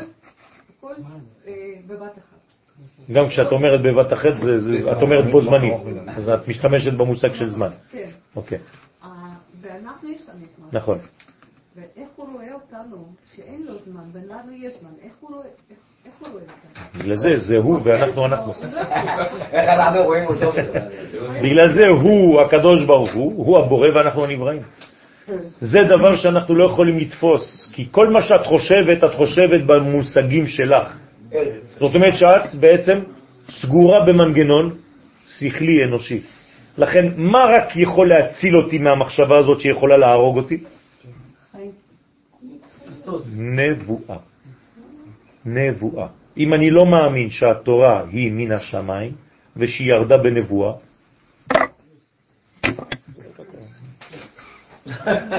אין מה לעשות, אין לנו מה לעשות פה. אם אני לא מאמין בזה, צריך להפסיק הכל. לכן, מה הדבר הראשון, הראשון, הראשון ביסודות של האמונה? שהקדוש ברוך הוא ברא את העולם. שהוא מנהיג את העולם, שהוא בחר בעם ישראל כדי להעביר לנו את המסרים שהוא רוצה. אם אני לא מאמין בנבואה, אני מת. אי אפשר להבין שום דבר, אי אפשר לה, להאמין בכלום ואי אפשר לעשות כלום. אם התורה זה המצאה של בן אדם, אפילו שקוראים לו משה רבנו, זה לא מעניין אותי. אם זה לא בא מאין סוף שברא את העולם, זה לא מעניין אותי. אתם מבינים את זה? לכן צריך כל הזמן, כל הזמן להסביר לילדים שלנו שתורה זה לא המצאה של בני אדם. זה מסר שירד מאין סוף, ברוך הוא. ברגע שהם יתפסו את זה, זה לוקח שנים, כן? זה לא בגלל שאמרתי את זה שזה מובן. זה לוקח שנים להבין את הדבר הזה. ברגע שתפסת את זה, זהו, נגמר. כל מי שיבוא, כל הרוחות שבעולם לא יוכלו להזיז אותך. כי אתה יודע שזה מסר אלוהי שירד, ואתה מאמין בו בוודאות. זהו. אז זהו, בשביל לדעת זה צריך, כאילו, זה לא לדעת, אתה לא מבין. זה לא לדעת. נכון, נכון, זה, נכון. זה לא ידיעה, אני לא מדבר על ידיעה. אני מדבר על אמונה. בסדר?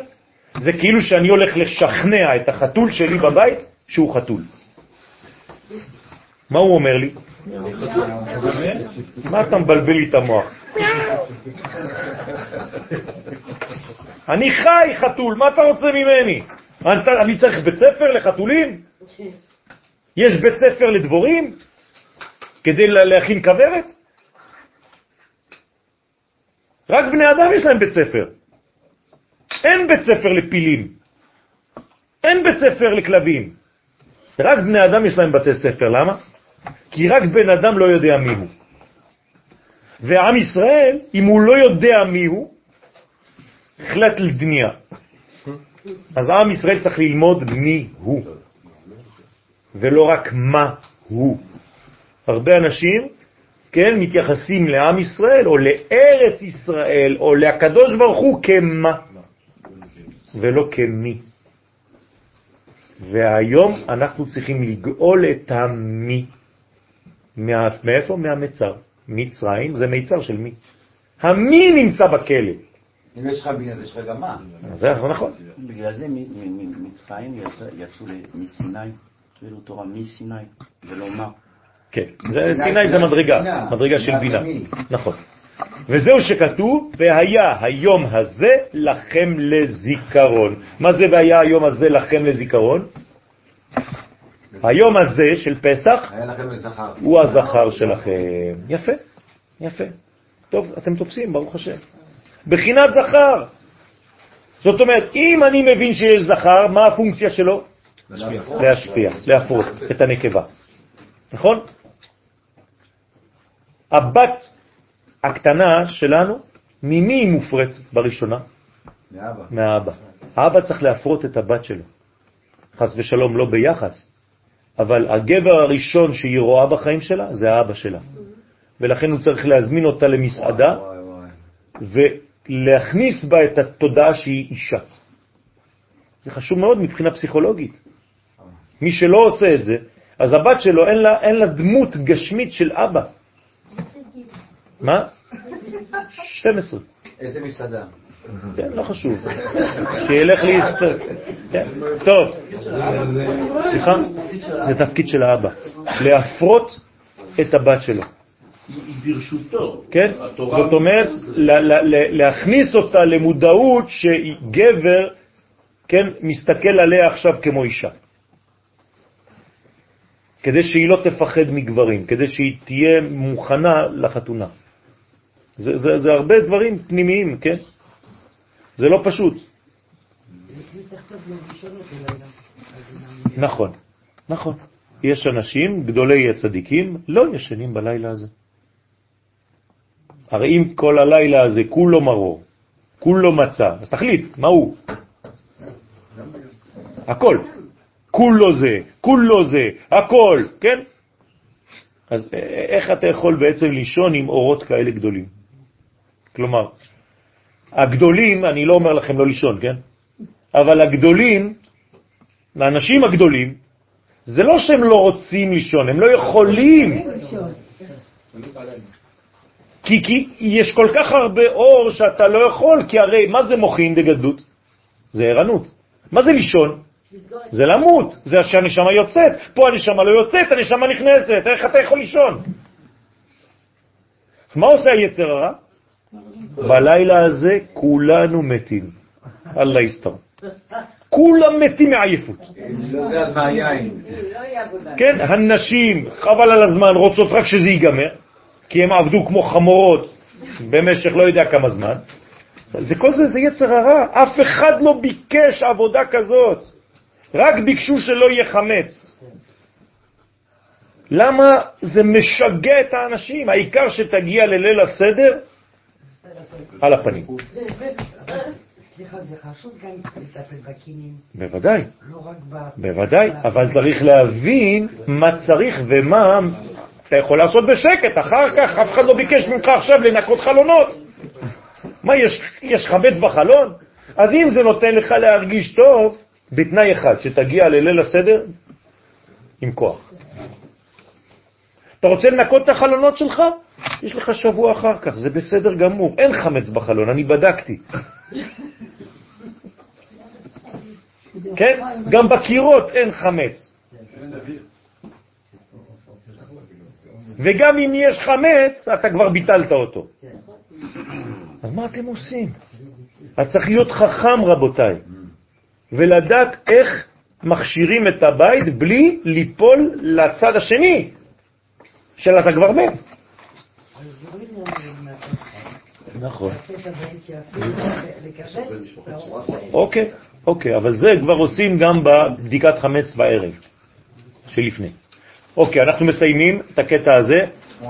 להשפיע לכם תמיד שפע רצון. זאת אומרת, מה אנחנו צריכים בליל פסח ללמד את הילדים שלנו? רצון, לרצון. יפה.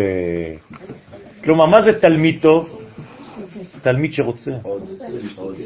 מה זה תלמיד, אמרתי לכם? לשון? לידה. תלמיד זה לידה. זה כמו דולה ביחס לרב. הוא כל הזמן מוציא מהרב תינוק חדש, עוד תינוק, בגלל שהוא שואל שאלות חזקות. לכן זה חשוב לדעת להיות תלמיד טוב עם שאלות אמיתיות. אז מה אני צריך לגרום לילדים שלי? לרצות ללמוד, לרצות להיות. לא שאתה מכניס להם, כן, אוברדוס. וחגותם אותו חג לשם. מה זה וחגותם אותו חג לשם? רוצה לומר שתחגגוהו כמו המחוגה, הסובבת הכל בעיגול על נקודת המרכז. אז איפה נקודת המרכז? פסח. כך האור של פסח מקיף את ישראל מכל צד שיהיו באחדות גמורה והכל דבוק בשמו יתברך בסוד חוקת עולם תחגוהו. רוצה לומר אפילו הכוכבים, המזלות והגלגלים אשר הוטבע חוקם, שהם כולם בחוקיות של הטבע, יהיו מקיפים אתכם, אז מי באמצע? אתם, עם ישראל באמצע של כל הקוסמוס, גלקסיה. כל הגלקסיות. ויהיה לך בידכם, למה אנחנו באמצע? מה זה אומר? שיהיה בידיים שלנו לסובב אותם. אני מסובב את כל העולמות באצבע שלי. לכל צד שתרצו, כי אתם באמצע. כלומר, הקדוש ברוך הוא שם אותנו באמצע החיים, באמצע המציאות. חיה אחת עומדת באמצע הרקיע, וישראל שמה. כמו שסיבבה משה רבנו, עליו השלום בעת יציאת מצרים, כן יהיה לדורות, ששום מזל לא ימנע מכם לעשות רצונכם. אתם יותר חזקים מהמזלות, אתם יותר חזקים מהזמן. עובדה שיצאתם ממצרים, ומצרים מה זה? זמן. יצאתם ממנגנון של חוקיות הזמן. אתם יותר חזקים מזה. להכניע כל חלקי הרע תחת הטוב ולהשפיע לכם ברכה בחודש ניסן. אמן כן יהי רצון.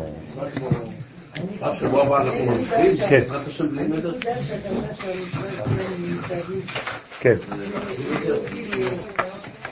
בהתחלה שיכול שהאור נכנס לנקודה הראשונה. כן, בדיוק, בדיוק, בדיוק. זה כבר אני כתבתי בשיעור אחר על פסח. מה? למטה, כן. מה? זה נגמר מהר, זה עוד לא התחלנו. עכשיו אנחנו נתחיל, אתם רואים בקטע שמתחיל להיות בכהה? כל זה זה רק זוהר עכשיו. זה עכשיו נכנסים למכונאות הפנימית. אתם יכולים להחזיר לי פה כדי שאני אשמור לכם את זה. לא, לא, אני רוצה שלי, כתבתי? עליו. זה כבר בשיעורים הבאים. נראה עוד קצת בשבוע. מה זה? אני רוצה לבקש סליחה. שמחה דפסחה, בעזרת השם. נכנסתי כל כך התלהבתי להגיע, ששאלו לא ישנתי כל השבוע. שבוע שלם לא ישנת? אה, כמעט שעתיים יום. כל כך התלהבתי וכשאמרו לי, אה, לא, אה, אני מבקשת סליחה. ברוך השם, הכל בסדר. כאילו תורה ויאדיר. אמן. אמן. אמן יהיה שמי רבה וברך ועלה מעל מעל מיה יתברך ויתקבר ויתפר ויתרומם ויתנשא ויתהדר ויתעלי ויתעלה שומד לקודשה בריחו. אמן בעלמא. אמן. אמן.